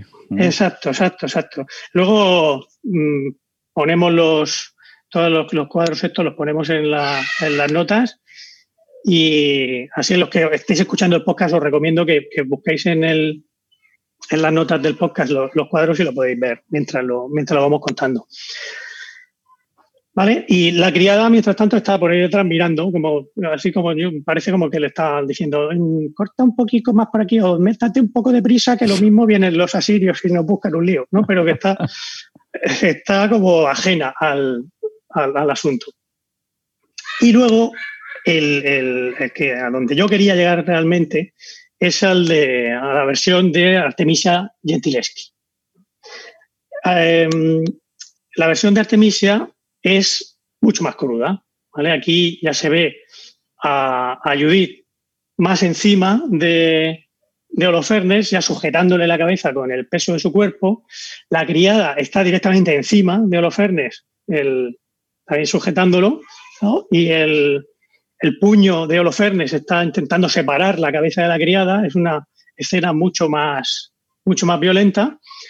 Y aquí se ve a, a Judith cortándole la cabeza a Holofernes con un ceño fruncido. Ahí no se ve nada de asco, sino que se ve una, más bien una concentración e incluso un cierto deleite en el hecho de, estar cortándole la cabeza.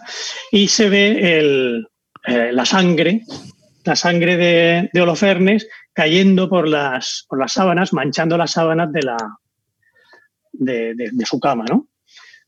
Ah, pero que, chorrea, chorrea hacia, hacia abajo la, la sangre de, de Holofernes. Mm. Mucho, es, es, más gore, ¿verdad? La, la versión de, de, Artemisia que la de, que la de Caravaggio. La verdad es que es chulísimo el cuadro. No sé si lo tenéis en, en mente. Pero lo tengo delante, en mente no lo tengo delante. Lo tienes delante, maravilloso. Muy bien, pues os, os, lo, os lo recomiendo todo. Bueno, pero ojo, porque este cuadro del que estoy hablando hay dos versiones. ¿Vale? Efectivamente, es que estoy viendo yo otra, digo, no, pero, a, ver, nada. a ver, a ver, cuidado. Cuidado, no, no, a ver si me vas a hacer ahora spoilers, ¿eh? Cuidadito. La primera versión es del año 1612, con Artemisia Gentileschi tenía en aquella época 16 añitos. Y en la primera versión, ella, eh, Judith va vestida de azul y la criada va vestida de rojo. ¿Eh? Este, es el, este cuadro se conserva en Nápoles. Si buscáis en, si estáis buscándolo ahora en Google, os puedo compartir pantalla si queréis y lo, lo, enseño, pero bueno, si buscáis en Google tendréis que buscar por Judith Holofernes, Artemisia, Nápoles. Y así os saldrá este que, que os digo. ¿Qué pasa? Eh, el, en 1612 eh, justo, fue justo eh, el año anterior, Artemisia tuvo un pequeño, bueno, un importante percance. Resulta que, bueno, el padre de Artemisia era también pintor, era Horacio, Horacio Gentileschi, era también un, pintor, bueno, con cierta fama, que había sido alumno de, de Caravaggio. Y bueno, vio que su hija pues tenía dotes para esta de la pintura y contrató a un amigo suyo, un tal Agostino Tassi para que le diera clases de, a su hija. Bueno, pues el tal Agostino era un pájaro de mucho cuidado. Eh, eh, bueno, intentó robarle cuadros a, a este, a Horacio Gentileschi. Intentó matar a su mujer. Violó a su cuñada. Por Dios. Y también otra cosita que hizo fue violar a la pobre Artemisia, aprovechando aprovechando las clases, pues la, bueno, a ver, eh, fue en, en, aquella época Artemisia tenía 15 añitos y le prometía matrimonio, todas esas cosas. Bueno, fue, fue, una violación, estupro. El caso es que al final lo. Bueno, él estaba casado y le prometía matrimonio a esta, a esta chica. Y, en fin. Tuvo un juicio por estupro y por violación en el que pues a Artemisia la, tuvieron, la sometieron a, um, exámenes ginecológicos para comprobar si de verdad había perdido el imen, porque el, se le había roto el imen, porque el Agostino decía que ella no había hecho nada, que, que va en absoluto. Y encima la, la, sometieron a torturas a ella, a lo que se llama el, el juicio de la Sibila, en el que le ponían cuerdas alrededor de los dedos. ¿no? Está buscando más detalles para dar detalles un poquito más gores al respecto, pero no, no los he encontrado. El caso es que le apretaban los dedos con cuerdas hasta hacérselo sangrar para ver si, cambiaba de versión, ¿no? O si seguía insistiendo en que el tal Agostino la había, la había violado. Y efectivamente no, no cambió de versión. Ella insistía en su, pese a poner en riesgo sus dedos y por tanto su profesión. Que ya hay unas cartas en las que ella habla de eso, ¿no? Dice que, incluso poniendo en riesgo la, capacidad de seguir pintando, pues quería someterse a ese juicio para demostrar que el otro la había, la había violado. Al final lo declaran culpable, pero se sale, tuvo apenas unos meses en la cárcel y luego lo desterraron de Roma, todo esto estaba pasando en Roma, pero luego el tío ahí con, eh, una serie de, enchufes que tenía, pues también al final se libró de, aquella, aquella condena. El caso es que el tío salió, salió de rositas del, asunto. El Supremo le conmutó la pena, ¿no? exactamente. Y el caso es que, bueno, pues Artemisia, cuando decide pintar este cuadro, Judith Olfernes, pues se hace su pequeña venganza, poniéndose, pintando sus propios rasgos en la cara de Judith y los rasgos de Tassi en, la cara de, de Holofernes. Por lo menos eso es lo que, es lo que se cuenta. ¿En el cuadro sale de azul o en el que sale vestida de amarillo? En el que sale de azul. Esto es la versión de la primera, ¿no? Porque está eh, meses después del, juicio. O incluso a ver si ella la violaron en mayo de, de 1611 y el cuadro es de 1612, 1613. O sea que es durante el juicio o poco después. Vale. Y bueno, pues después de esto, ella pues se, marcha de, Roma, primero para huir de todo el follón que se había montado, de la vergüenza que había pasado durante el juicio, y otra cosa también porque habían conseguido, había conseguido que la admitieran en, la Academia del Diseño de Florencia, que es la primera mujer que consigue que la, que la, que la admitan en esa, en esa academia.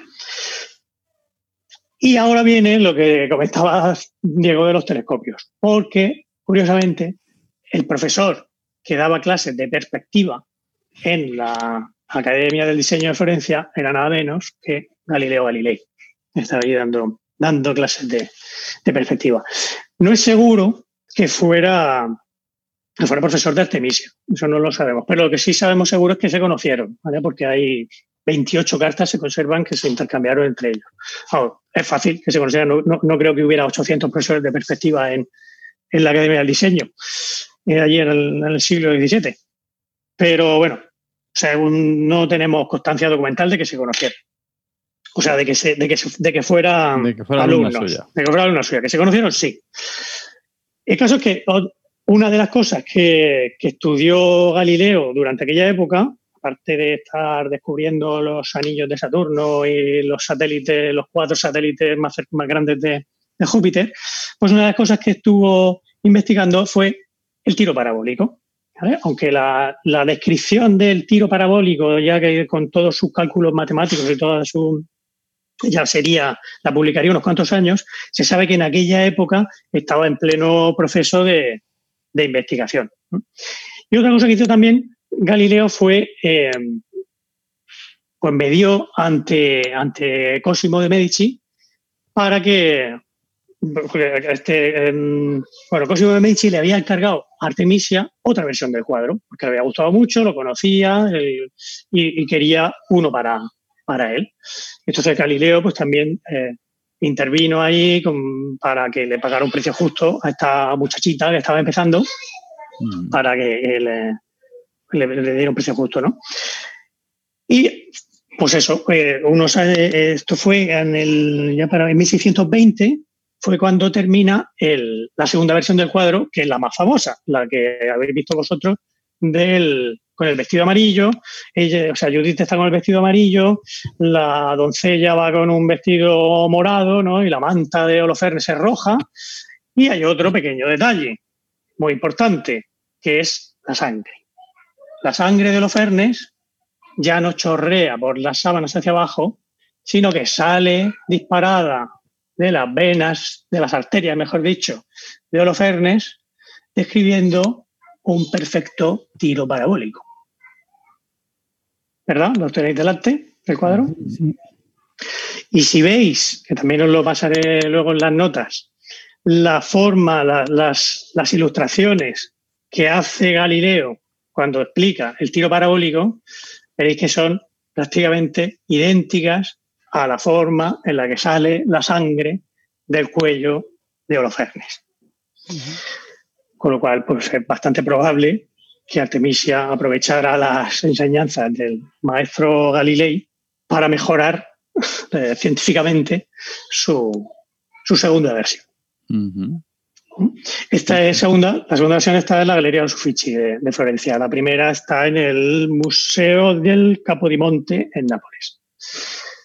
Aunque aparece aquí, aparece en, internet con una exposición en el Museo de Bellas Artes de Bilbao. Se ve que la estaba, ah, pues por allí no hace mucho. Bueno, ah, no, en 2008, fíjate. Bueno, de hecho, de hecho, el, Ahora, esto, esto, todo esto que os he contado, bueno, la parte de Artemisia y la, relación entre Artemisia y Galileo, la he sacado de un, de un, hilo de internet de Paco Bellido, arroba el beso en la luna, lo recomiendo evidentemente a este señor, porque dice que es, eh, este año hay una exposición en la National Gallery de Londres sobre, sobre Artemisia y O sea que seguramente ahora, no sé si estarán los dos, no lo mira, pero probablemente uno de ellos sí que estará. Artemisia hizo muchas más, muchos más cuadros sobre, esta, sobre este tema. Y hay uno chulísimo que está en Detroit, en que, sale Judith en la ya, después de haber, de haber recortado la cabeza, que está la doncella eh, recogiendo la cabeza y Judith está todavía con la espada en la mano, pero tiene, hay una, aparece una vela en la, en la escena y Judith está con la mano muy cerca de la vela y se proyecta la sombra de la mano en su cara, esa es, es sencillamente acojonante el cuadro. También lo, lo pasaré. Y bueno, pues esto es lo que yo os quería contar hoy. Me ha quedado un poquito corto, pero creo que. No, muy interesante. muy interesante. Que era chulo y quería compartirlo con todos vosotros. Estupendo. Pues muchas gracias. Pues de nada. Hay que ver cómo, derramáis cultura sobre nuestras cabezas. Y yo contando de los super things y, de la. Pues si fuera la sangre de los fernes. Total. Qué cosa. bueno, pues, pues ya está. Ya está. Ya hemos terminado este romano de esta, mañana. No, ahora no nos comeremos hamburguesas, al menos juntos. Mm. No veremos juntos el partido. Está cerrado el FBI. Sí. Pero ¿Ah, cerrado, pero a domicilio sirven. Ah, ah, mira. Es un cierre preventivo. Porque aquí ahora mismo, en estos momentos en Murcia, no existe orden de. ¿No? Pero yo creo que muchos han descubierto que no les trae cuenta tener el local abierto mm. por alguna razón. Tienen más personal obligatoriamente para atender mesas y tal y se han echado cuenta. Ya. Pues podríamos pedirnos unas hamburguesas al FBI y cada uno a su casa y nos las comemos aquí en el Zoom. Qué buena idea. Cualquier cosa buena para para una hamburguesa. Yo me voy a comer la dorada, el asado de dorada, pero vamos, lo comparto con vosotros, sin ningún problema. Yo voy a ir a casa de mis padres a comer.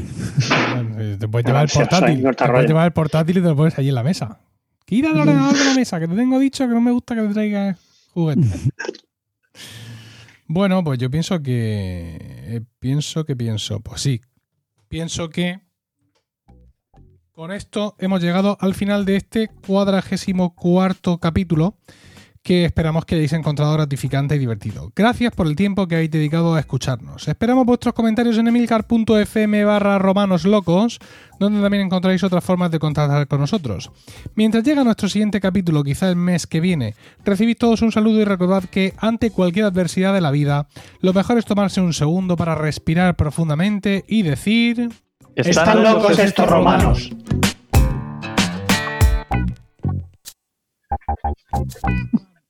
Qué cosa más rara. Sí, qué poco inspirado. Pero bueno, a ver, voy a parar las 300 grabaciones. Esta de aquí. La de Se va a quedar mustio, ya verás. Así como lo hemos dicho. Y.